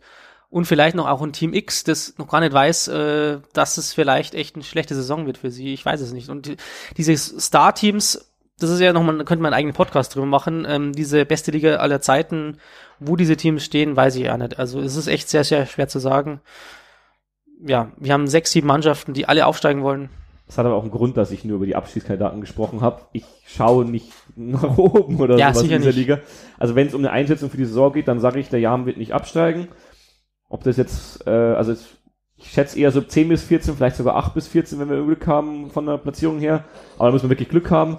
Aber ich glaube nicht, dass wir absteigen werden. Aber ansonsten oben, keine Ahnung. Ich kann mir sogar vorstellen, jetzt eine steile These wieder, ich habe ja schon ein paar gebracht, dass äh, aus der, dem Trio Bremen, Schalke, HSV, was du, glaube ich, so mit Starteams gemeint hast, dass da einer sich nicht unter den Top 5, wahrscheinlich, vielleicht sogar nicht unter den Top 10 wiederfinden wird. So wie Nürnberg, die ja auch irgendwie, glaube ich, in der ersten Saison nach dem Abstieg richtig abgestürzt sind und seitdem auch kämpfen.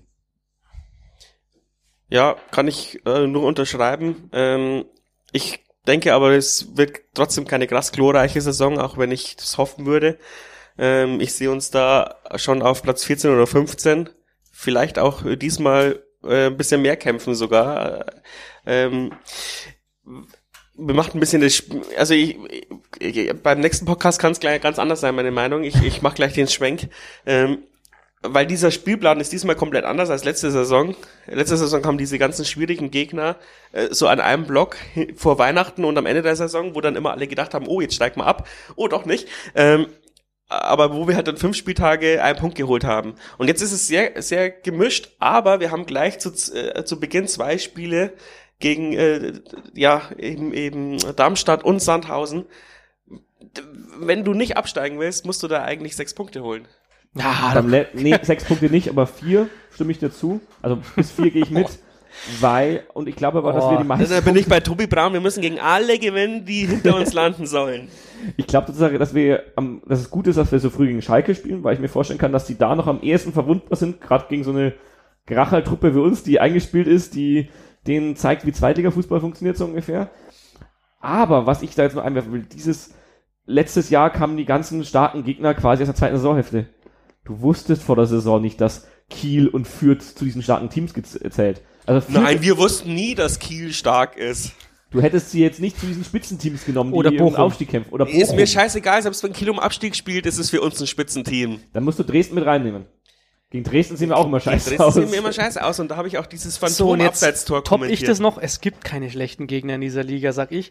Ja, damit ähm, brechen insofern, wir diesen Podcast jetzt ab. Insofern äh, können wir uns da jetzt äh, immer noch äh, alles heiß reden. Also ähm, die Mannschaft weiß ziemlich sicher, worauf es ankommt und ähm, meine Einschätzung ist äh, dementsprechend auch, dass es ähm, keine Kabinettstückchen-Saison wird. Es wird keine schöne Saison werden. Wir werden nicht äh, das Offensivfeuerwerk kriegen. Wir werden an die letzte Saison anknüpfen. Wir werden vielleicht ein paar Dinge da verbessern können. Ähm, Effizienz, wir werden vielleicht auch ein paar schönere Spielzüge sehen. Aber wir werden nicht, ähm, wie in den ersten beiden äh, Zweitligasaisons jetzt einfach diese Überraschungsmannschaft äh, vielleicht auch werden. So, deswegen äh, mein Tipp wäre jetzt irgendwas zwischen 10 und 15 auch. Und ähm, schön wird's nicht. Es wird ein langer, langer Herbst und ein noch ekligerer Frühling. Man weiß auch nicht, was Corona bringt in dieser Spielzeit sehr viel Unbekannte, deswegen. Allerdings sollten wir in irgendeinen Lauf kommen, wäre es gar nicht, äh, müssten wir dann zumindest versuchen, ähm, ich glaube, St. Pauli und Aue können wir angreifen in der Fernsehgeldtabelle. Und äh, Sandhausen sollte nicht allzu weit vor uns landen. Und, Ingol und Ingolstadt sollte man über äh, sollte man vorne bleiben. Ingolstadt hat, hat tatsächlich einige Plätze verloren, dadurch, dass sie eben nicht direkt wieder aufgestiegen sind. Deswegen sind sie fernsehgeldtechnisch sogar hinter uns. Hat mich äh, gewundert. Weil die Erstliga-Jahre jetzt rausfallen, glaube ich. Die sind sogar vom Marktwert, glaube ich, auf Platz 12 der Tabelle mittlerweile. Das muss man sich mal auf der Zunge zergehen lassen, ja. Aber ja. das sagt natürlich auch nichts aus. Da ist halt auch ein Sapritzing wahrscheinlich mit einer siebenstelligen Summe dabei. Ich weiß es nicht, aber. Das kann gut sein. Kann ja. ich mir vorstellen. Ja, also ich, ich möchte nochmal äh, betonen, ich glaube tatsächlich, dass wir eine bessere Saison haben werden als letztes Jahr. Ob es am Ende einstellig wird, das ist immer so mein Traum, dass wir einen einstelligen Saison, äh, Tabellenplatz schaffen. Glaube ich jetzt fast nicht, aber es wäre schön. Ja, es ist halt einfach, es ist so eine brutale Liga. Ich, wenn ich mir diesen Spielplan anschaue, denke ich mir, wir gewinnen nur gegen Sandhausen oder Darmstadt. Pauli weißt du nicht, ob so überzeugt wie letzter in der zweiten. Ja, der klar. geblieben? Schon, oder? Ja aber trotzdem weiß ich nicht, ob das wieder so funktioniert, ob es so läuft wie in der Ja, und du erwischt ja auch oft mal Gegner einfach am völlig falschen Fuß. Ja. Schalke und äh, Bremen wissen noch gar nicht, äh, in welcher Liga sie gelandet sind, hast du schon gesagt. Bloß, äh, ja, äh, es wird eine geile Saison auf jeden Fall, glaube ich. Und mh, mm, ja, da soll man nicht, sollte man uns nicht verstecken, aber mir wäre es wohliger, wenn wir die nächste Podcast-Aufnahme machen und wir haben sechs Punkte und sind im DFB-Pokal weiter das halte ich tatsächlich in den ersten vier Spielen trotz allem fürs Wichtigste. Wir dürfen zwar nicht irgendwie die ersten vier Saisonspiele verlieren, da haben wir auch ein Problem, also vier äh, Ligaspiele, aber das Toto-Pokalspiel, das wird brandgefährlich, glaube ich. Das Toto, das. Äh, du, siehst, du sagst es gleich schon, äh, wie wir das angehen müssen, nämlich äh, wie ein Toto-Pokalspiel in Eigensbach. So, mm, also Bitte nicht, ja. Nicht so, aber als ob der Gegner so wäre. Also wir müssen uns vorbereiten auf ein Toto-Pokalspiel in Eigensbach. Ja, ne, es wird, es wird Koblenz, hart, es wird Koblenz, genauso hart. Ja. Hat jemand irgendwas von Koblenz gehört, ob die in ein größeres Stadion oder sowas wollen oder wie, wie das abläuft? Die spielen in dem Stadion, in dem der TUS Koblenz schon gespielt hat. Das ist das Oberwertstadion. Das da ist so ein bisschen... ja, so ein bisschen äh, dritte Liga, äh, dritte Liga von vor 15 Jahren oder zweite Liga fast vor 15 Jahren halt einfach nicht, nicht gescheit ausgebaut, aber halt ja, ist schon relativ groß. Ich weiß nicht, wie, viel, wie viele Zuschauer die so haben. Ich glaube, das ist ja eher der, eigentlich ist der TuS Koblenz hier der äh, Platzhirsch äh, gewesen und jetzt sind ja die ein bisschen unter Rot-Weiß. Also viele Fans, glaube ich, hat Rot-Weiß jetzt nicht, aber es ist, erwartet uns nicht diese Hölle wie in, in Leipzig, wo da 6000 äh, hinterm Tor stehen und, und Rabatz machen. Aber die Mannschaft ist, glaube ich, nicht zu unterschätzen. Hm, natürlich kennt keiner den, den Gegner so richtig. Es sind lauter so Talente, die sich da so äh, beweisen wollen. Das Gute ist, dass die in uns schon wieder kotzen, äh, also als Gegner äh, total unattraktiven Gegner sehen, der ihnen keinen Zuschauer bringt, aber trotzdem hart zu bespielen ist.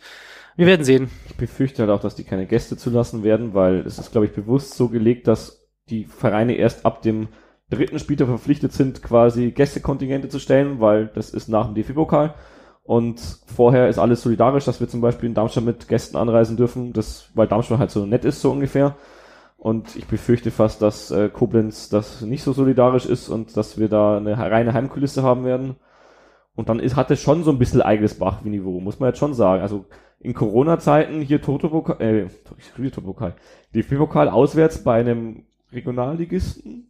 Ja, Oberligist, Regional, Oberligist. Regionalliga, also vierte Was? Liga ist es, ja. Regionalligisten. Regional, das ist- Regionalliga. Scusi, Entschuldigung, Koblenz-Fans. das geht schon so ein bisschen Richtung Eigelsbach. Also deswegen sage ich ja, da müssen wir verdammt aufpassen und ja, ich wäre auch mal froh, wenn es nicht übers Elfmeterschießen Also was mir. Mut macht, ist die Erfahrung der letzten Saison. Da war mit Kaiserslautern ja auch ein unterklassiger Gegner. Klar, es ist dritte Liga und es ist ein größerer Name. Und es war Elfmeterschießen. Aber Also, wir haben, wir haben eben auch auswärts gespielt vor keinen Fans. Wir haben gewusst, wir können uns blamieren, weil der Höherklassige blamiert sich immer.